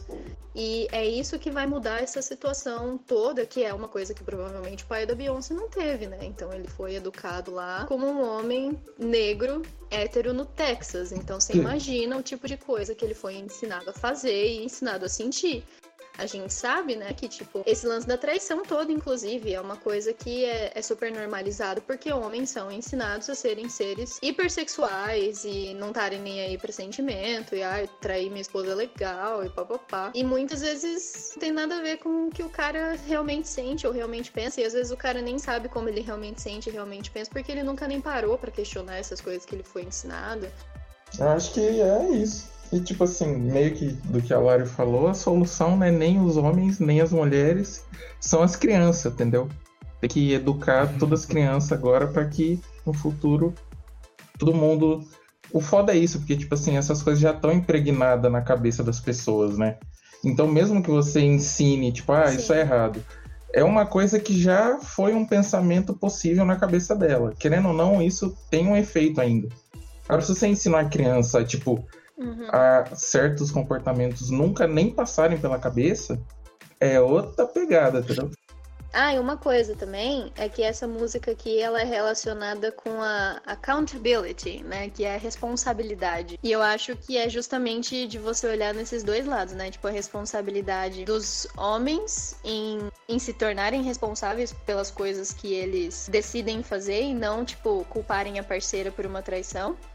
E a responsabilidade das mulheres da gente não decidir mais aturar essas coisas de cabeça baixa, né? Porque era uma coisa que a gente era ensinado a fazer. Ah, seu namorado te traiu, é porque você não tá transando o suficiente, é porque você embarangou, é porque você não cozinha, é porque você não faz isso, é porque você não faz aquilo e tá, tá, tá, tá, tá. Não. Então, vamos tomar responsabilidade sobre as nossas ações e vamos ser pessoinhas maduras, vamos conversar sobre isso e ensinar diferente para as nossas crianças para que esse tipo de comportamento não continue se repetindo. Sim. Uh, é isso. E vamos de Love Draw. Meu voto é sim entendeu? Por que seu voto é assim, William? Explica aí. Eu gostei da música, eu gostei da vibe dela. Tem uma vibe meio pop, soul, com instrumental mais techno. Tipo, eu achei que casou bem. E gostei da temática, assim, que ela aborda. Lance um pouco da responsabilidade emocional. Na verdade, o álbum todo é meio que sobre isso, mas aqui, para mim, ficou mais claro. Principalmente quando ela manda, tipo, You're My Lifeline, Trying to Kill Me, tá ligado? É um verso uhum. a se pensar sobre.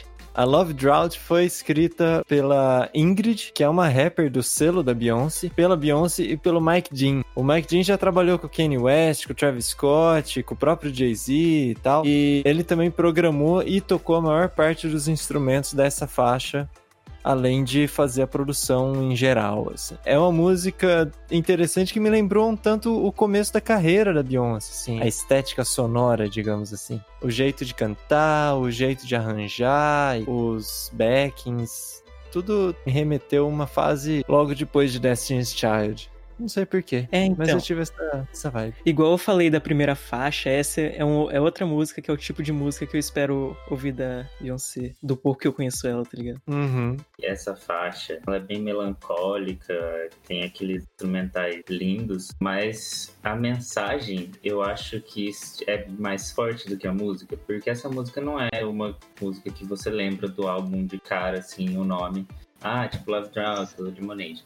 Mas a mensagem eu acho extremamente forte porque mostra é, em um, um, certo ponto do vídeo o Superdome. O Superdome em Nova Orleans, que é um estádio, foi sede do Super Bowl, da final do, do futebol americano lá dos Estados Unidos de 2013, que a Beyoncé cantou nele. Ela tava lá no meio. Que tem aquele meme dela toda torta e não encaixou no, na projeção. É, de lá. E esse mesmo lugar, o Superdome, foi abrigo quando o furacão Katrina passou por Nova Orleans. E na parte das mulheres é, negras vestidas de vestido branco datados de épocas que significam os, antepa as, os antepassados dela, as mulheres que vieram antes dela, olhando para ela, e antes ela estava sentada no, no, em 2013, ela estava lá sentada no chão dançando, fazendo as poses com um monte de gente aplaudindo ela.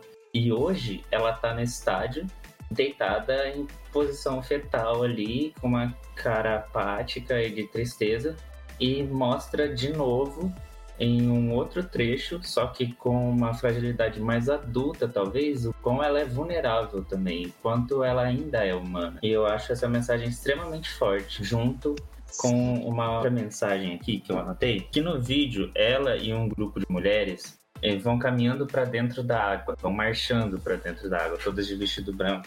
Isso é uma cena e uma referência muito forte, histórica, que lá em 1700 e alguma coisa, alguns escravos foram trazidos da Nigéria para uma região dos Estados Unidos. E esses escravos, eles, dessa região que eles foram tomados, já eram conhecidos por resistirem mais à escravidão. E quando eles estavam chegando num, perto de um local de troca, que eles iriam para outro navio para depois desembarcar, ir para as terras que eles iam serem escravizados, todos estavam acorrentados entre eles mesmos e eles renderam toda a tripulação do navio e fizeram eles se jogarem no mar. E depois, quando eles desceram, quando eles estavam em terra firme, eles marcharam todos para as águas de um pântano e cometeram um suicídio coletivo porque eles entendiam que a escravidão era a pior coisa que poderia acontecer com eles ali e que a família deles já estavam perdidas. Caralho. Então, eu acho esse clipe por mais que a, a, música não seja tão chamativa, que a gente vai lembrar o nome dela depois, mas eu acho que aqui, nesse clipe,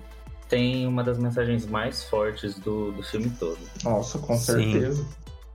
É. Essa questão de, de branco vídeo... para água também tem a, o renascimento, né? Também tem esse, esse simbolismo. É. é quase um batismo ali que está acontecendo. Então, deixando para trás, usando né, a sua referência, deixando para trás essa vida de dependência, de escravidão, de estar tá preso a algo, para renascer de uma maneira mais forte, mais livre, mais pura.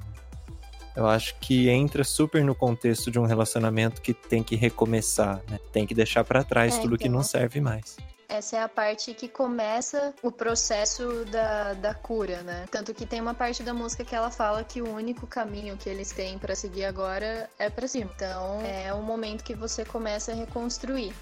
E essa música tem uma das minhas letras favoritas, assim, eu acho que essa letra é incrível. Principalmente no começo, que ela fala 10 de 9 vezes eu sei que você tá mentindo, mas 9 de 10 vezes eu sei que você tá tentando, então eu tô tentando ser justa. Então aqui ela já não tá mais brava, ela já não tá mais em negação, então ela começa a ver a situação toda de uma perspectiva diferente e começa a entender o lado dele também. Começa a entender por que, que ele fez o que ele fez, etc. E essa mensagem de tipo, não só ter sido tipo, nossa, ele foi filho da puta, ele decidiu fazer isso, ele não tem coração, não sei o quê. Se tivesse sido o Jay-Z falando aquilo, se ele fizesse uma música falando isso, não ia ter o mesmo impacto que tem com ela falando isso. Uhum. Então, eu acho, além dessa coisa toda e dos simbolismos com a, a, história africana e tal, uma das mensagens que tem nessa música é de que, sabe, a pessoa muitas vezes ela tá cheia de conflito interno, ela tem tanta coisa na cabeça dela passando naquela, naquele momento que o amor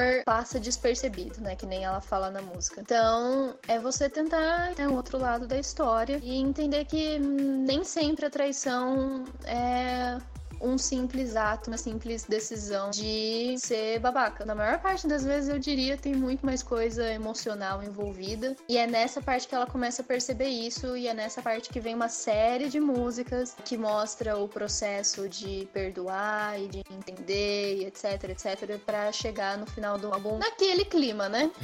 Eu fiquei impressionado, hipnotizado, visual do clipe e senti agora, né, com esses comentários, talvez um match quando vocês colocam essa, alguns pontos da a situação do renascimento, da ascensão meio celeste. Eu senti a harmonia e os acordes um bocado. Na verdade, a textura dos acordes um bocado aérea, meio sideral. É, nada muito futurista, assim, realmente bem é, orgânico. E, nossa, usa um acorde mais lindo que o outro. E essa, esse tipo de sensação que a ambiência da progressão cria é, me é muito agradável. Não foi um som que eu curti muito, tanto quanto os outros, que vou comentar no final, mas dei uma menção honrosa pro clipe aqui, realmente é muito, muito bonito. E vamos de construir castelinhos de areia, né? Quem não gosta. Sandcastles. Vamos lá, Lucas. Seu parecer. Saudade de praia. Noronha se. No clipe, ela aparece tocando piano, mas quem toca na verdade é Vincent Barry II, que também escreveu e produziu a música. Essa música é a visão dela, né? Depois a gente tem o outro lado na próxima faixa. Sobre a interpretação dela, eu só anotei aqui, olha lá a virginiana tentando ser sentimental. Não sei, não colou para mim. Achei a música interessante pela aproximação ao assunto e tal, e é aquela hora super desabafo ali, né? Ela com ela mesma, sendo totalmente sincera, ou talvez se a gente deixar o clipe de lado um pouquinho, poderia ser o momento que os dois sentam para conversar ali e falar, ó, oh, para mim foi isso, isso, aquilo é, o que tá acontecendo é isso, isso, aquilo, o que eu tô querendo é isso, isso, aquilo. Então eu acho que é uma música que passa super a mensagem, é uma música que dá o clima. Se a gente pensar nessas músicas que devem ser sentimentais, eu acho que não é muito criativo a gente pensar, ah, vamos fazer voz e piano, né? Porque é a primeira coisa que vem na cabeça. Mas funciona é o que eu falei antes do instrumental tá correndo atrás das possibilidades tão intensas, tão profundas do, do tema do álbum e de cada faixa em si. Então, é, legal, funcionou. eu curti, eu gostei do piano, eu achei massa o vocal. Os backings, eu senti uma vibe meio gospel nessa música, assim, que eu achei da hora. Vou concordar com o Ilinha aqui. Eu achei a música em si bem pensada a escolha do piano traz a atmosfera que a música pede para mim. Faz com que a gente possa ouvir bem a, tipo assim, o nuance, a interpretação na voz dela. Talvez, Lucas, o que você falou de tipo, que assim, é uma letra meio que pessoal, mas como você disse, a letra foi escrita por outra pessoa, né? Então, na verdade, essas músicas, elas funcionaram assim, pelo que eu peguei da pesquisa. Hum. Uh, tem um time de escritores, então eles vão escrevendo as letras e as músicas e tal, e aí eles mandam pra Beyoncé, a Beyoncé fala, ó, essa aqui, na verdade, eu gostaria de fazer um pouco mais sentimental. Então, ah, como tá. que você pode transformar esse arranjo, entendeu? E aí ela pega a ideia da letra e ela escreve uma parte da letra e fala, ó, aqui você teve tal ideia, mas eu mudei, eu usei essa ideia, mas eu escrevi ah, isso aqui porque eu quero falar isso aqui. Então é, é um esforço conjunto. Os caras meio que faziam um esqueleto e ela dava os retoques, assim. É, é tipo, ela é diretora, entendeu? É, o roteiro tá lá e os atores estão lá e ela fala o que cada um faz. entendi. Então, às vezes tem a, tem a ver essa coisa da interpretação não ter colado tanto para você. Para mim, eu vejo assim, né? Porque é como se fosse uma letra muito pessoal mas que não foi escrita por mim necessariamente. Aí talvez fica meio chocante essas duas coisas. Você não sabe dar a, a intensidade que quem escreveu estava pedindo. É, eu, eu, quis dizer mais pelo, pela técnica vocal, assim. Ah, né? tá. Tem um momento ali que ela abandona a técnica só para tentar dar mais ênfase na coisa e tal. Eu acho forçado. Eu acho que é muito. Sério? Eu curti pra porra é, essa é. parte. então, é feito para isso. Entendeu? Só que ah, não sei, eu já vi muito, sabe? Diferença pra mim, entre um sentimento cantor tem... e um guitarrista, né? Você achou clichê, eu achei é. a coisa mais massa do mundo. é, exatamente. Foi, foi bem clichêzão pra mim, assim. Eu gosto de sentimento quando parece improviso, é, sabe? Eu gosto de sentimento quando o Marvin Gaye tá cantando. Eu gosto de sentimento quando o Milton Nascimento mete aquela frase que não faz nem sentido com a música, mas você sabe onde ele queria chegar ali e ele chegou, uhum, sabe? Entendi. É, aí esse aqui eu achei muito calculado. Aí por isso que não, não passou nada. Mas é. Gosto é gosto é, também. Aqui, eu concordo um pouco com o Lucas, porque, assim, embora eu achei a voz do caralho, gostei muito do timbre aqui, da. Enfim, eu curti tudo que aconteceu, mas. Voz e piano é um negócio muito difícil de engolir pra Não sei. Porque. hum, Se, se não for Elton Ah, John, No álbum do Elton John tava tudo certo. Então, É, pois é que eu então. tenho. É, o Tom John eu gosto. É. e é assim que eu termino. Mas enfim, eu gostei muito da Sandcastles. Só que. Aliás, gostei assim.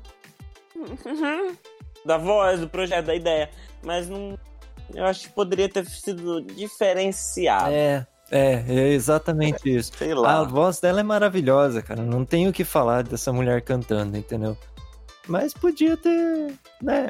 Vocês diriam faltou que. um é tão, É, eu ia falar isso.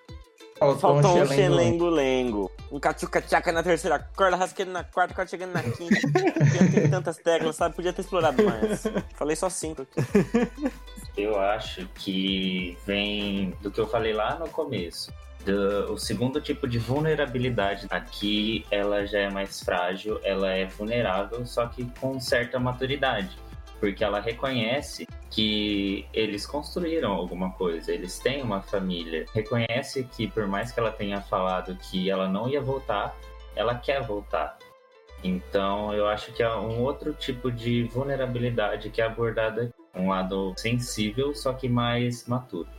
E também, né, ela apresentou essa estava grávida dos gêmeos. Foi em 2017, se eu não me engano. No começo de 2017. Ela estava com uma barrigona imensa. Ela cancelou o Coachella, que ela fez um ano depois por causa da gravidez inesperada da Rumi e do Sir. E ela se apresentou numa cadeira, numa, espécie de cadeira que ela virava 90 graus e ela ficava lá meio que de 90 graus sentada na cadeira e cantando. E meio que gerou um meme na época que ela cancelou a apresentação porque ela tava grávida, mas olha o que ela fez. E é isso, gente. Eu acompanho Beyoncé. Tem fatos e fatos e fatos e fatos. Acontece. Sempre bom ter um especialista. Matheus, inclusive, que gravou o piano dessa música, né, mano? É, Gonçalo que não gostou, é vocês que se resolvam, entendeu? A gente vai estar trocando mensagem mais tarde pra gente ver isso aí, até certa diferença se precisar. Mas nada que. Ah, esse pianinho aqui, o timbre, ele. Você tem uma classificação pra ele diferente da, da Taylor Swift ou ele é parecido? Vamos lá, então. Você Se quer você falar que comparar? é parecido, vai sobrar pra você, né, Gonçalo? Não, não. É, o timbre, eu É falei bom. do timbre, do O timbre. timbre é bom. O pianismo é bom. Só que é só isso, entendeu? Sim, sim. Ainda que tem material, tem mensagem, tem tudo, sabe? Mas não dá pra comparar. Eu acho ela a música mais simples do álbum todo. É. Concordo nessa parte. Eu vou falar aqui que é de propósito que essa música foi simples, porque eu vou defender a Beyoncé, entendeu? Vocês ficaram falando mal dela aí, assim, eu vou defender, caralho. Essa música, teoricamente, é pra representar o perdão e já começa do poema da Worcestershire de novo aqui, falando de quebrar aquele ciclo geracional, onde as mulheres ficavam presas em casamentos que não eram bons, com parceiros que abusavam do poder como homens e como os maridos da relação. Então, esse, essa música toca num tema muito delicado, que é você decidir perdoar um parceiro depois que ele te traiu. Então, eu acho que o fato de ter sido só voz e violão é. Voz e violão, ai que doida, voz e piano. É, foi pra. Foi pra. A manguá. Virou luau. Foi um pianão.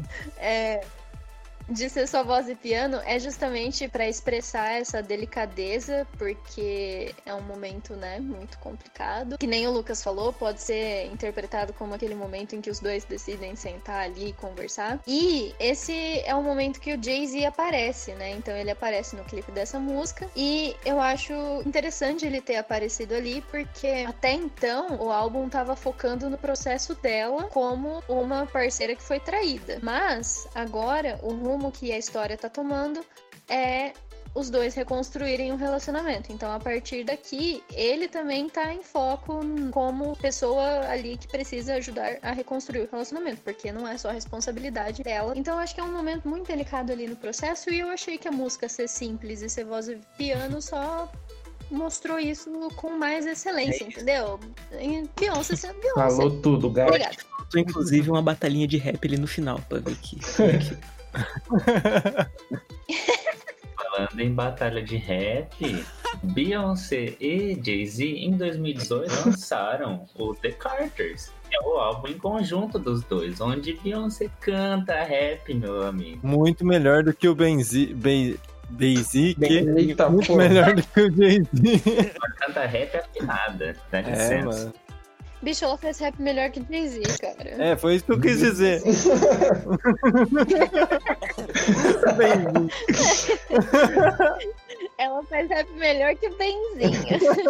É, No- na música, você percebe que o timbre de piano é pelo menos um bom piano de armário, assim, mas tá com cara de ser um piano de cauda. Que é bem bonitinho, piano de estúdio, papapá. No clipe ela tá tocando um Yamahinha, 60 tecla, e não cola, entendeu? Eu acho que é uma coisa que não sei se foi proposital, mas eu ah, amigão. esquisito. Mas aí você tem que levar em conta quantas pessoas que são pianistas estão vendo o clipe, né, cara? Não, mas eu acho que dá pra ter uma ideia, tipo. você- Porque tem teclas muito graves que você ouve, tá ligado? E aí a gente não tem tantas teclas. Mas nem ela tocando, cara. Ela tava dentro d'água e saiu seca, Gonçalo. Olha as coisas que você tá prestando atenção, mano.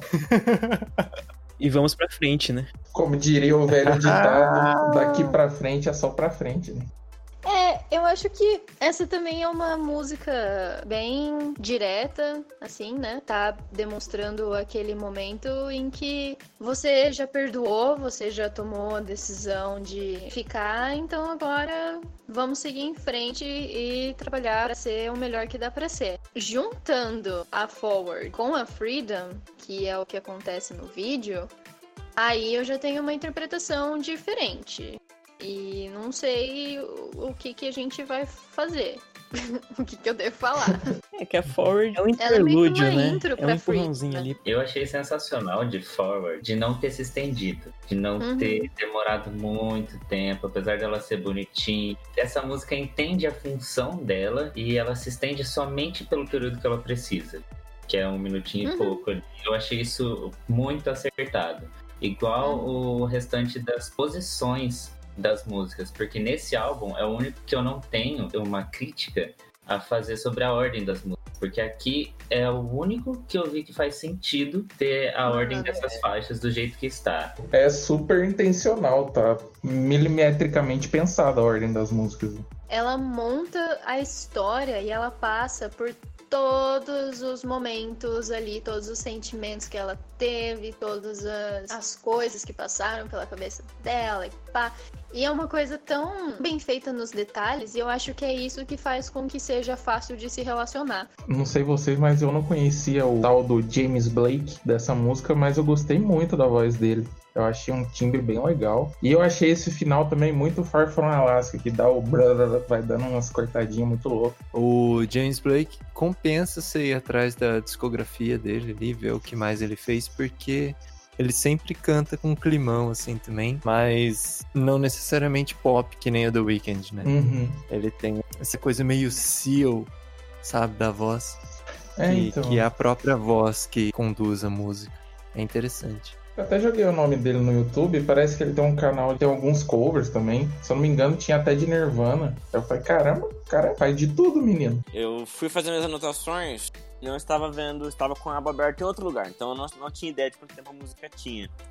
E quando eu comecei a escrever, ok, mesmo tom do anterior, parece uma continuação, ela acabou. Eu pensei, hum, mais curtinha. Então pra mim é mais assim, eu fiquei um pouco confuso com a sensação que ela me trouxe, mas é muito agradável. Então não tenho o que dizer, sabe? Só me deixou esquisito. Realmente, sozinha não é um- uma música que eu ouviria. Mas isso aí, vamos forward to freedom. Freedom. Meu amigo. PQP. Nossa, pelo Puta amor de Deus. pariu. Eu sei que. Show! Nossa, nossa, olha, o podcast A é sobre senhora é Beyoncé. destruidora mesmo. Mas eu tenho que dar os créditos aqui pro Kendrick Lamar, porque eu acho esse cara Sim, incrível. sim. Eu amo Kendrick. Ouçam Kendrick Lamar.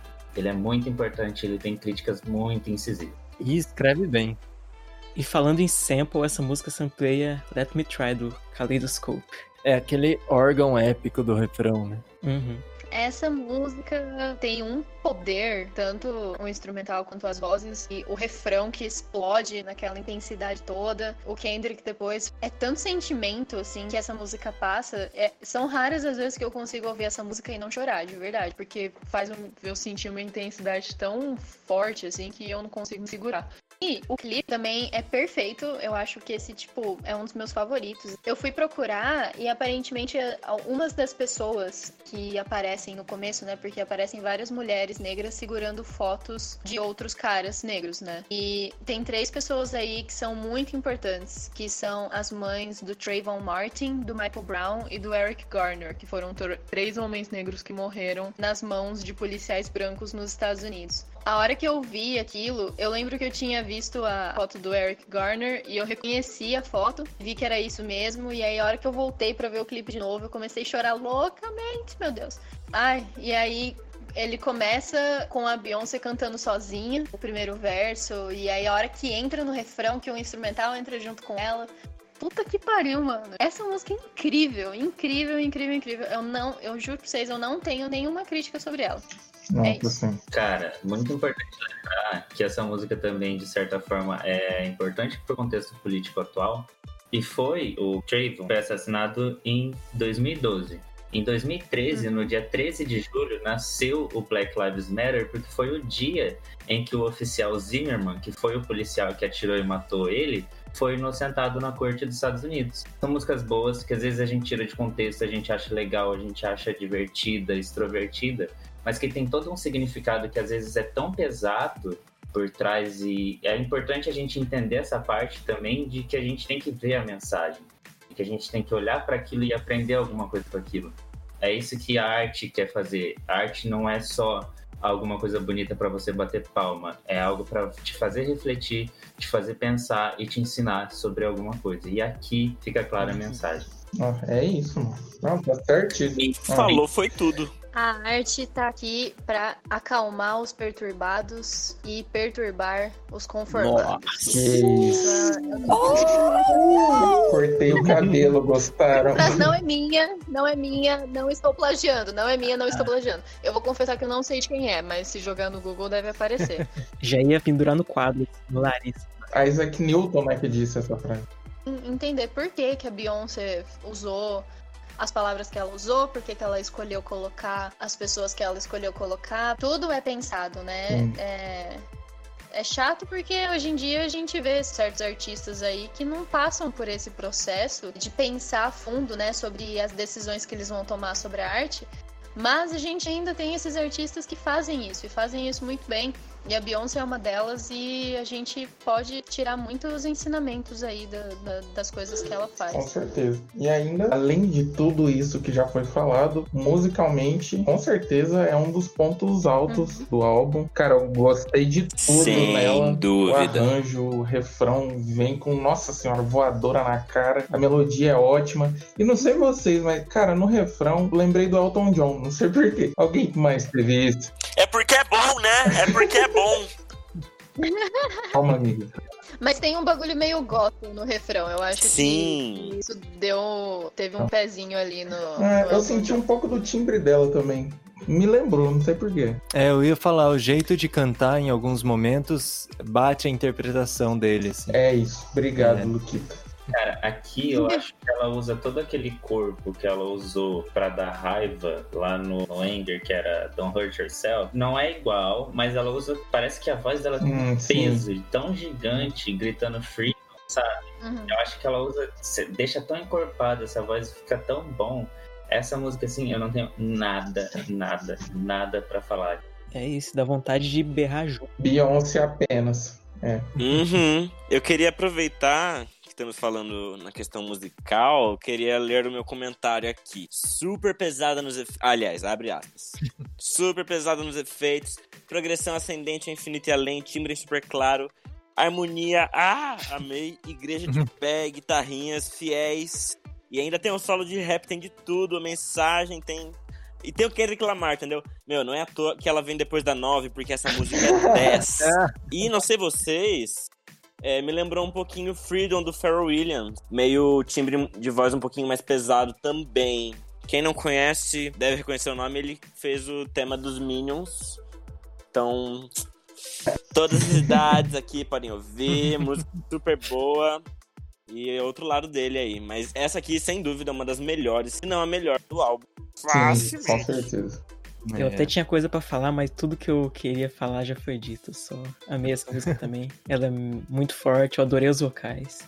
E é isso. 11 de 10, né? Eu tenho uma curiosidade a mais aqui, que quem toca contrabaixo nessa é o Marcus Miller, que pra quem é baixista aí tem que conhecer esse Putz. cara, porque ele é ele é um ícone do, do contrabaixo moderno. Há 40 anos ele é um ícone. Ninguém mais, ninguém menos que o filho da Beyoncé.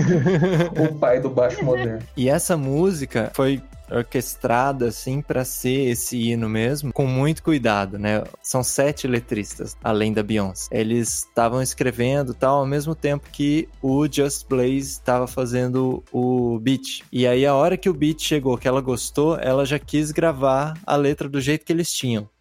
E a partir daí, ela foi dando as direções para a equipe e tal, e que queria que a música tomasse, né? E, e aí eles foram trabalhando em conjunto, assim. E esse processo, só a composição dessa música, a finalização dessa música, aconteceu da metade de 2015 até pouquíssimo tempo antes dela ser lançada, desse álbum ser lançado. Nossa. Cara, Sem dúvida é um objeto Era um da cuidadinho arte. ali. É. Passar seis meses trabalhando numa música só, mais de seis meses, né? É. Não é à toa que ficou tão boa. E é no final dessa que no álbum a gente ouve uma parte do discurso, né, da avó do Jay-Z, da Hattie White, falando sobre como serviram limões pra ela, mas ela fez a tal da limonada. Uau. Eu não lembro se foi na All Night ou se foi na Love Drought. Eu acho que foi na All Night. Que no começo do vídeo ela começa citando uma receita de limonada, né?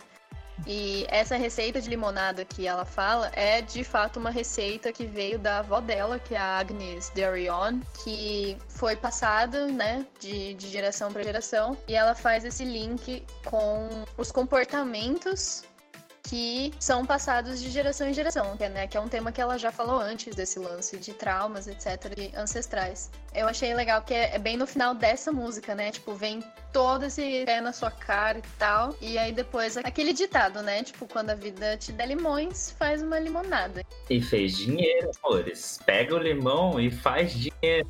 Esse Jay-Z, você me botou chifre? Beleza, vou te expor e vou ganhar dinheiro com isso. E o dinheiro é meu. Ah, o comentário da Lari sobre ah, as avós casa muito com aquilo que a gente estava falando, que são as gerações. Que desde o começo lá do álbum tem mulheres todas vestidas de branco, com vestidos de épocas, marcando as gerações que vieram antes dela. E aqui parece que é quase que uma finalização e um reconhecimento dessas gerações anteriores, sabe? Dela citar uma receita de limonada da avó dela, é olhar para trás e agradecer. E entender que é uma parte extremamente importante para você é, olhar para o passado, ver a história, entender quem que você é hoje e se inspirar e ser pessoas mais ou menos parecidas com as que vieram antes de você.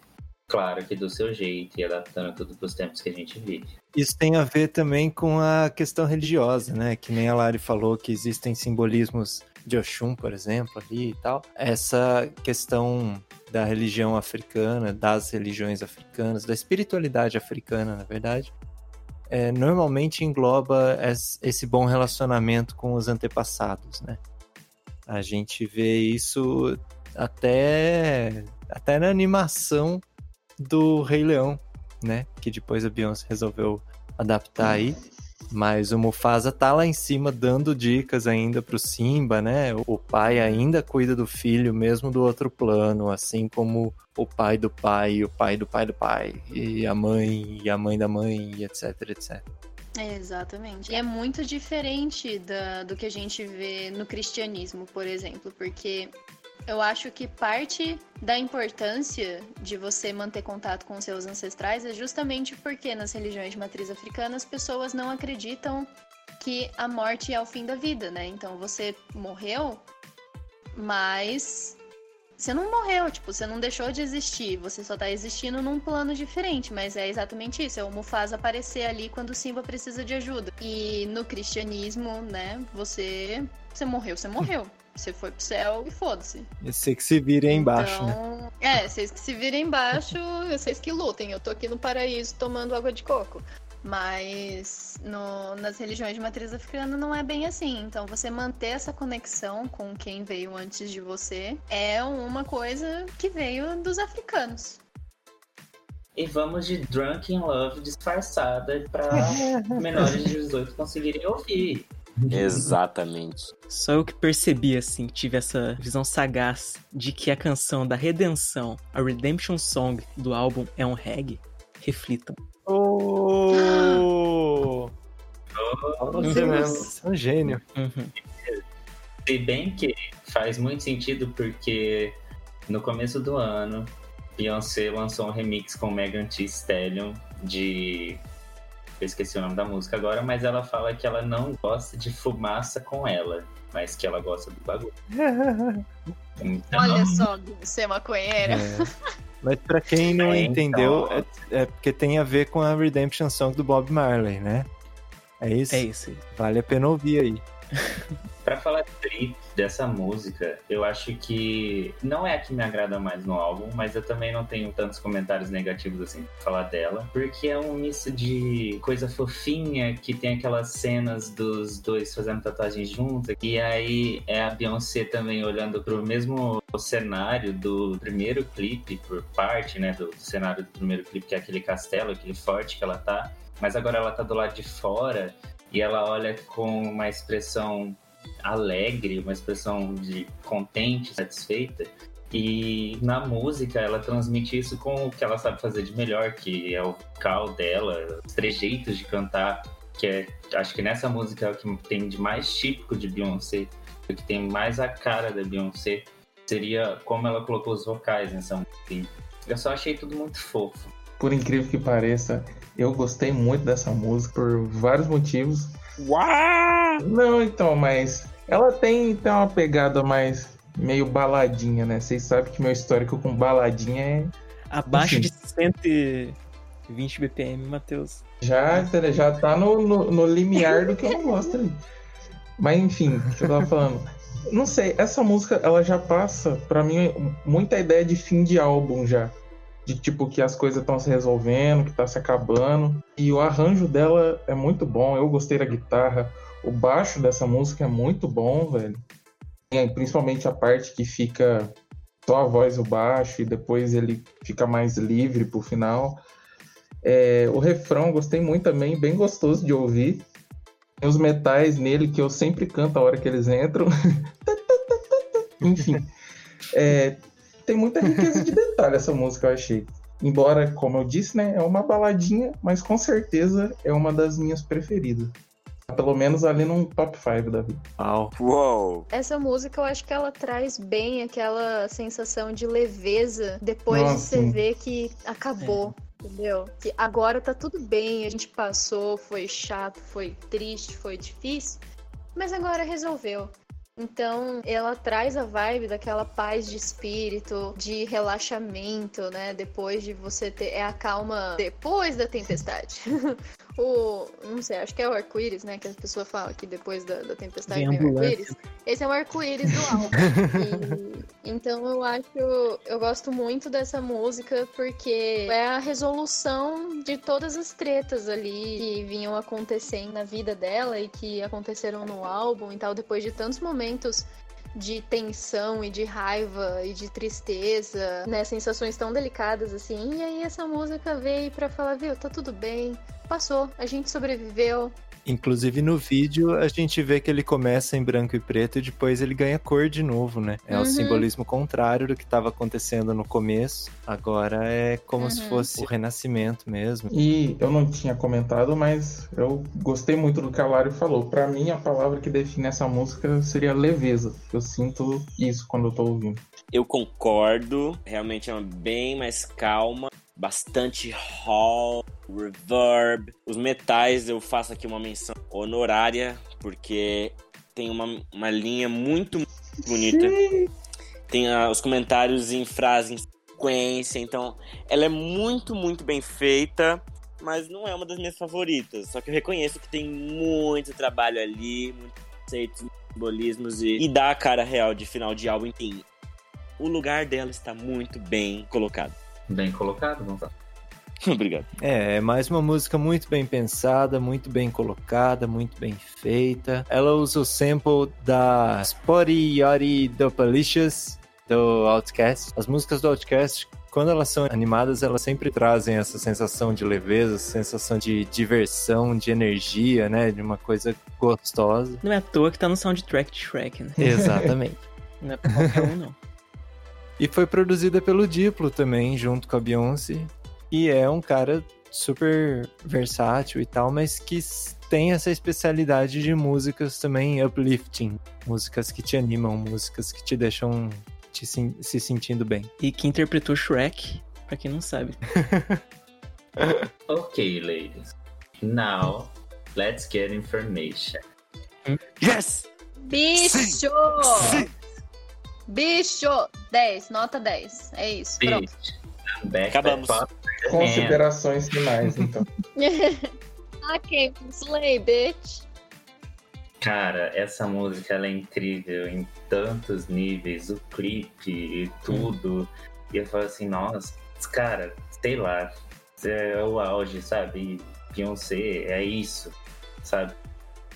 Olha pra isso, olha pro clipe, olha pra ela em todas as cenas do clipe. Ela tá jogada em cima de um carro com o vestido da Gucci, com uma bota merrequinha preta, e você fala, caralho, é uma diva, sabe? Ele- ele não tem palavras pra pra definir quanto Beyoncé é importante pra mim como artista e como inspiração e como tudo. Sei lá, eu só amo muito ela. É mano, isso.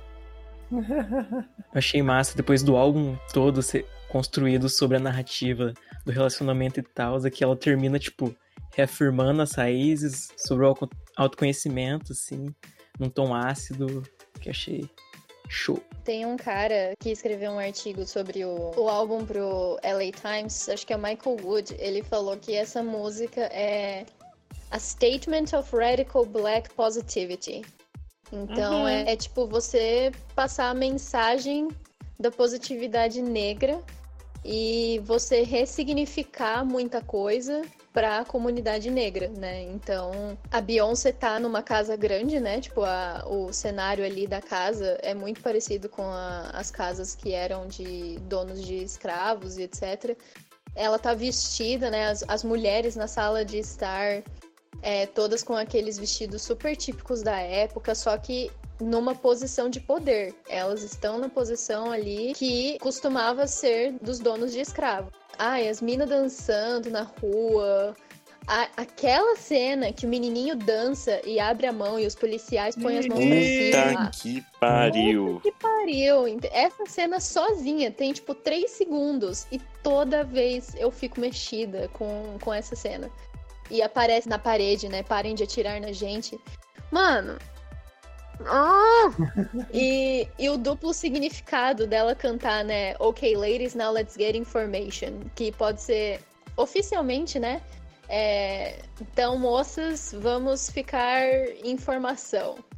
Então, o lance meio exército, né? Tipo, de você ter o, o exército ali das mulheres negras prontas pra passar por qualquer coisa ali que, que elas tenham que passar. Mas, information, né? Tipo, parece informação. Então, tanto elas saberem se virar na vida, quanto ela falando, tipo, não, mano, vamos estudar, vamos se informar, não vamos ser dependentes de ninguém. E saibam que vocês querem ir atrás e não aceitem menos que isso. Ai, sabe? Eu nem sei mais o que dizer além do que. É isso. Meu Deus. Meu, não tem um defeito. Assim, um defeito. Na verdade, essa sem dúvida eu já vou comentar, né? Mas pra mim é disparadamente a melhor música do álbum. E em conjunto, assim. E é o clipe mais conceitual, mais bonito que eu já vi. Assim, de longe. Nossa, sim, apaixonado, só isso. A cena que ela tá toda de preto, com uma galera também de preto, e ela vai só mexendo o chapéuzinho, mexendo as trancinhas, Sim. mexendo a cabeça. Nossa senhora, de arrepiar. De arrepiar todas Nossa. as vezes. Não tem como não fazer a dancinha, não tem como não fazer a É. movimento. Só ombrinho aqui, ó. Só aqui, ó. Ó. O poder, o poder que ela passa de a gente nem consegue ver o rosto dela, porque ela tá olhando Uhum. pra baixo, só aparece a boca e ela vai mexendo o chapéuzinho assim, só balançando a cabecinha. Mano, ela tá parada, mexendo a cabeça e você sente radiando o poder vindo daquela mulher. Hum, Ela com aquele chapéuzinho mostrando os dedos do meio. Nossa, que cena épica. O chapéuzinho mostrando os dedos do meio. Ah, pelo amor de Deus, Beyoncé. As coreografias. Meu, tudo. Tudo. Eu acho uma parte importante de citar aqui que a gente viu toda, analisou toda a obra dela e a gente percebeu que representatividade é um ponto extremamente importante para ela. Mas procurando nas listas de referências e pessoal que participou, quem está acreditado no álbum, eu achei gente do Vale, membros do Vale também sendo no- talvez na música que mais repercutiu do álbum. Então, a Beyoncé traz aqui uns ad-libs da Messi Mia e da Big Freedia. Messi Mia já falecida e Big Freedia ainda viva. São duas drag queens estadunidenses e negras. E ela traz para a música que mais teve visibilidade do álbum, pessoas do Vale. Eu, como do Vale, acho isso muito importante de ter gente em, ocupando locais e lugares importantes e como artista tão importante igual é a Beyoncé e ter essas pessoas presentes aqui, eu acho que assim o trabalho da Beyoncé em não somente transformar aqueles limões azedos em dinheiro para ela, mas tendo noção cultural, social de acertar nesses pontos, sabe? De trazer essas pessoas para junto de você.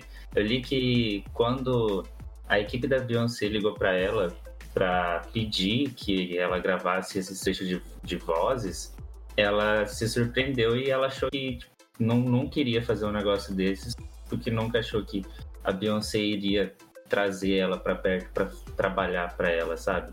Para gravar com ela. Um ponto que eu bato palma para Beyoncé e vejo como ela enxerga bastante coisa e como ela quer trazer para o mundo e para quem ouve ela essas coisas que ela enxerga. Sim. É isso aí. Massa. Esse vídeo foi nomeado pela Billboard, né, como o melhor vídeo dos anos 2010, né, de 2010 a 2020. E eu acho que é super justo esse patamar que eles colocaram o vídeo. Um dos motivos deles terem colocado como o melhor vídeo dessa época é que serve como um lembrete de que as pessoas negras não podem ser silenciadas. Vamos de considerações finais. Gonçalo Rebelato. Ok. Pois bem, ahn, acho que é certo dizer que a Beyoncé é uma das artistas que todo mundo pelo menos já ouviu falar e ver que ela tem esse lado, pra mim até então era não tão claro. Isso acontece muito. É, as pessoas, a, gente, né? Às vezes a gente se enclausura muito numa realidade, em um artista ou, enfim, ah, em outras situações que a gente deixa de, de enxergar é, situações como essa. E pra mim foi uma, um- uma descoberta muito feliz de ver que tem material que eu gosto, material que ao mesmo tempo é relevante, é importante. Então, assim, passar por temas como a própria traição, como lidar, questões políticas, raciais, questões de gênero, questões de preconceito, até um exemplo, né, o do próprio filme lá, o Rei Leão, que teve que foi a versão no último álbum dela, é, o Scar, irmão do Mufato, é um é uma personalidade é, homossexual, né? Então faz tem muita coisa ali no meio que faz sentido estar ali. Então, dito isso, gosto muito das músicas. Formation, sem dúvida, a primeira ali. Um, Freedom, logo em seguida. E um terceiro lugar, acho que dividindo ali um empate entre Don't Hurt Yourself e Six Inch. Pela construção, pela. Ah, pela ambiência, por tudo, pela sensação, vontade de dançar. Tudo isso junto me é, me é muito agradável. E acho que as bottom, diria que Sorry e Sandcastles. E aí já leva Ford junto, pra, porque para mim foram uma coisa só. Então, é. Mas assim, são para mim não muito de agrado, mas são extremamente interessantes, né? Na construção do álbum fizeram muito sentido. E é com esta que mando a, a pelota para o meu amigo Matheus Pintari. Eu gostei muito do álbum. Confesso que nunca tinha ouvido nenhum álbum inteiro da Beyoncé antes. Pasme. Principalmente por eu não, né, eu não gostar muito do estilo, né? Nunca foi muito do pop. Mas enfim, me surpreendi positivamente no Limonada. Top de linha, muito bom. Acredito que um dos pontos altos do álbum é que ele tem uma mistura de muita coisa. Teve rock, teve rap, teve reggae. E tudo ficou bom, tudo ficou encaixado certinho junto com, com a história. Musicalmente ficou bom. E outra coisa legal é justamente essa coisa de o álbum é uma jornada, né? Ela começa lá na primeira música e passa por tudo e se resolve no final, eu acho muito legal. Isso faz com que a obra fique muito mais concisa, tipo, bem fechadinha, sabe? Meu rank ficaria, acho que em primeiro lugar, Freedom, gostei muito. Segundo lugar, Daddy Lessons, que, né, é o mais próximo que tem de um bluesinho ali, vai ter que ficar aqui no top 2 também. E Don't Hurt Yourself. E uma menção honrosa All Night, que eu tinha falado também, baladinha, mas essa é top. E como menos favorita, eu vou ter que concordar com o Gonçalinho também vou de Sorry, pelos motivos que eu já citei anteriormente. Vou passar peteca para Laricinha. Faz a boa, Lari. Vamos lá. Lemonade também foi o primeiro álbum. Em... Oi! Perdão, gente. Lemonade também foi o primeiro álbum inteiro, assim, que eu ouvi da, da Beyoncé. Põe ela na linha. Kiara é uma mulher negra independente forte, entendeu? Tá, tá botando a voz dela aqui. Também foi o primeiro álbum inteiro que eu ouvi dela. E o que me levou a ouvir esse álbum foi a proximidade com a situação que ela descreve no álbum. Mas eu fui pega totalmente de surpresa e foi uma surpresa incrível como ela lidou com essas questões políticas, sociais, raciais, de gênero e todas essas coisas que ela aborda nesse álbum, toda essa junção, que nem eu já falei antes, o fato dela ter conseguido abordar questões no álbum e ter feito isso de um jeito tão certeiro foi um dos motivos de eu ter começado a admirar tanto ela. Eu sempre entendi a importância, sempre entendi que ela era um ícone da música pop, mas com esse álbum eu passei a ter um, um, respeito assim tão grande por ela e uma admiração tão grande por ela que eu mantenho até hoje assim, porque meu Deus, que mulher maravilhosa.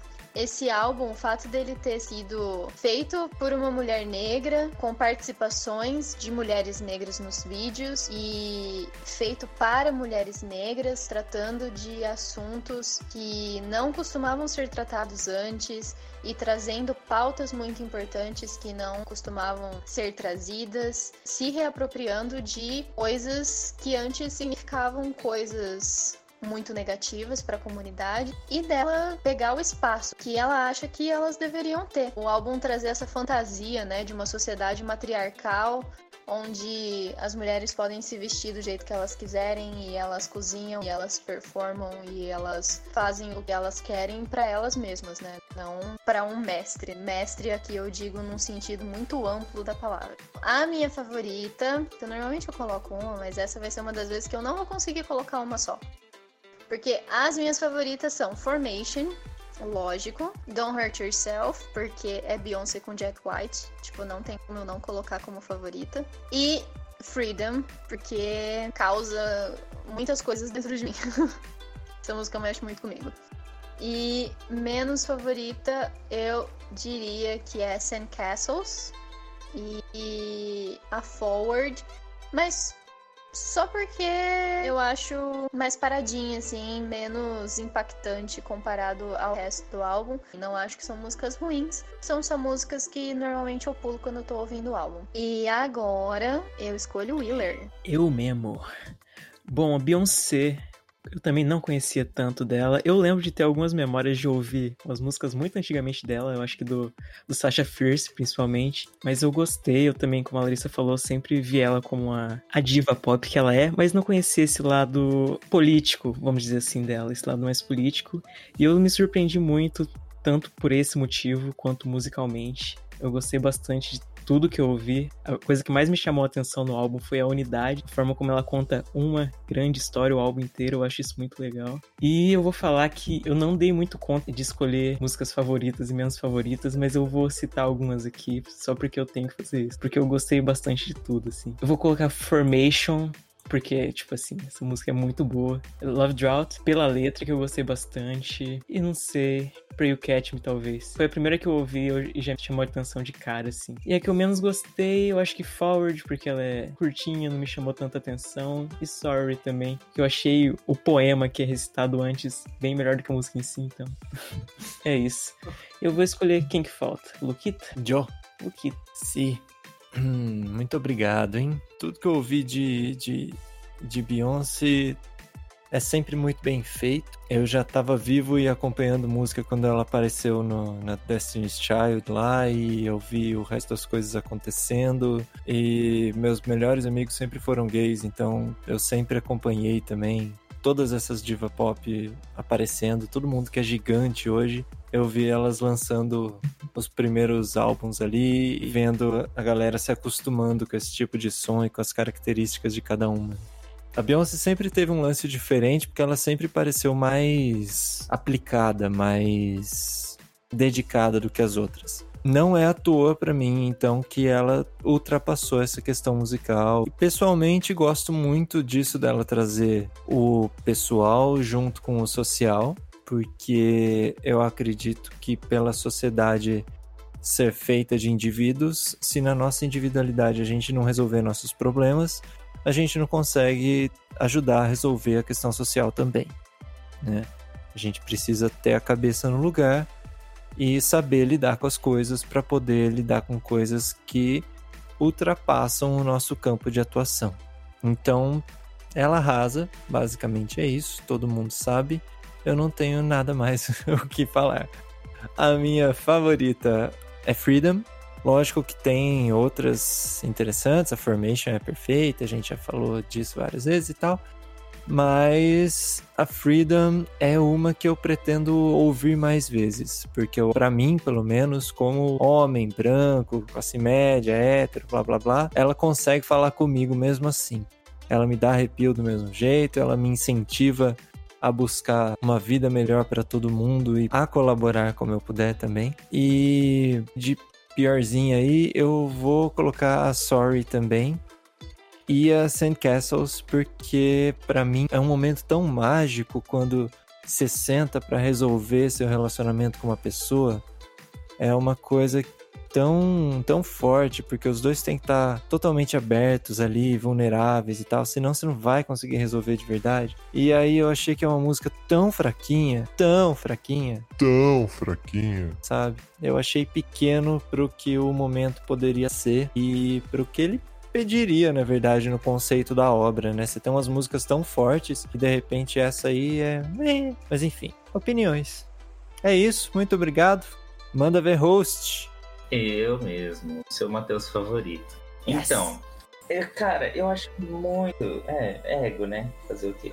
Gente, eu acho muito estranho ouvir vocês, meus colegas aqui de podcast, primeira vez que eu ouço um álbum da Beyoncé inteiro, não conhecia tanto o trabalho. O Wheeler comentou que ele lembra das antigas, de ouvir algumas músicas do Sasha Fierce. Mano, eu não consigo pensar o quão antiga é isso, porque para mim já eu já conhecia a Beyoncé antes. Mesmo criança, já sendo aquela criança meio vinhada, é, eu ouvia muito Beyoncé sabe, para mim sempre foi o meu refúgio, foi o meu ponto de escape. Eu lembro que quando eu comprei o, o DVD falsificado do, por dois reais do I Am World Tour, eu colocava aquilo lá para assistir, eu assistia várias e várias vezes repetida, assistia quase todo dia o, o DVD dela.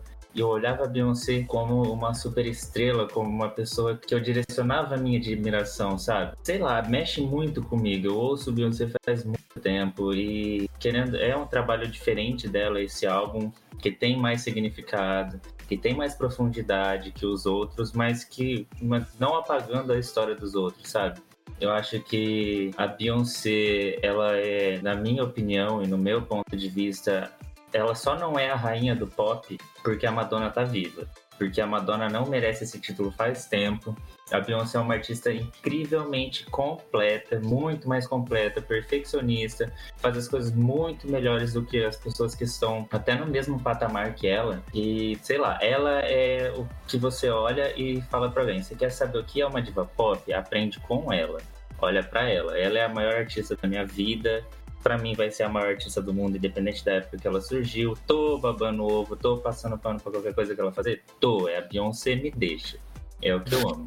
Agora voltando a falar sobre o, o, o álbum. As que eu mais gosto são Sandcastles, porque mostra uma fragilidade mais pura e, sei lá, um, outro lado da Beyoncé, apesar de não ter sido ela que escreveu. Hum. Eu também gosto, querendo ou não, de Formation, porque foi a única que me fez dançar que me fez querer aprender alguma parte da coreografia. É, eu sou gay. E Daddy Listen. Ah, se eu for ficar listando aqui as que eu mais gostei, não tem como. Eu vou falar só as que eu não gostei. Que é a do, do The Weeknd, que eu detesto o Six Inch, porque tem o The Weeknd cantando. Mas de resto eu não tenho que falar mal, eu gosto do álbum inteiro, eu amo a Beyoncé, eu amo esse álbum, vou passar pano, não tem nada errado. E é isso. Beyoncé é uma diva. Ouçam Beyoncé, escutem Beyoncé, comam Beyoncé. E, e é isso. Rezem pra Beyoncé, tudo. Olha, minha admiração aqui. Beyoncé, se você estiver ouvindo, reze pra você mesmo. Só isso. É isso. Matou a pau. É mais do que isso. Esse foi o episódio mais especial sobre Lemonade, essa grandíssima Gente, obra contemporânea. Eu lembro, eu lembro de uma entrevista que a Beyoncé tava dando, eu acho que foi com a Oprah, mas eu não tenho certeza. Eu posso estar errado sobre a entrevistadora. Que a entrevistadora vira para ela e fala: "É, não sei o que, não sei o que, porque você é a Beyoncé, né?" E aí ela fala: "Obrigada." E assim, isso sobre ela rezar para ela mesma é real, entendeu? Ela sabe, ela é a Beyoncé, ela é a deusa, ela é a rainha, ela é a mãe de todos nós. E ela sabe. Amém. Eu imagino que ela deve rezar para ela mesma à noite. Tipo, querida eu, eu sou foda. Obrigada. então, pessoal, chegamos ao fim de mais um podcast triste, né? Que a gente passou quase três horas babando ovo da oh. tá? Você que é fã, você que é mexicano, que eu sei que vocês ouvem nosso podcast, ouçam até o final, gente, por favor. eu acho que é tarde demais. Se você tem sugestões, sigam a gente nas redes sociais e mandem suas sugestões pra gente nas nossas redes sociais, que é arroba de Blá. A gente tá no Twitter, no Facebook, no Instagram, em todas as plataformas de streaming que você consegue pensar e que, que eu não consigo lembrar todos os nomes agora. Se você procurar arroba Blá, a gente vai estar tá lá. É isso por hoje e ah, até vamos mais. nessa. Ah, Hasta la vista. Enfim,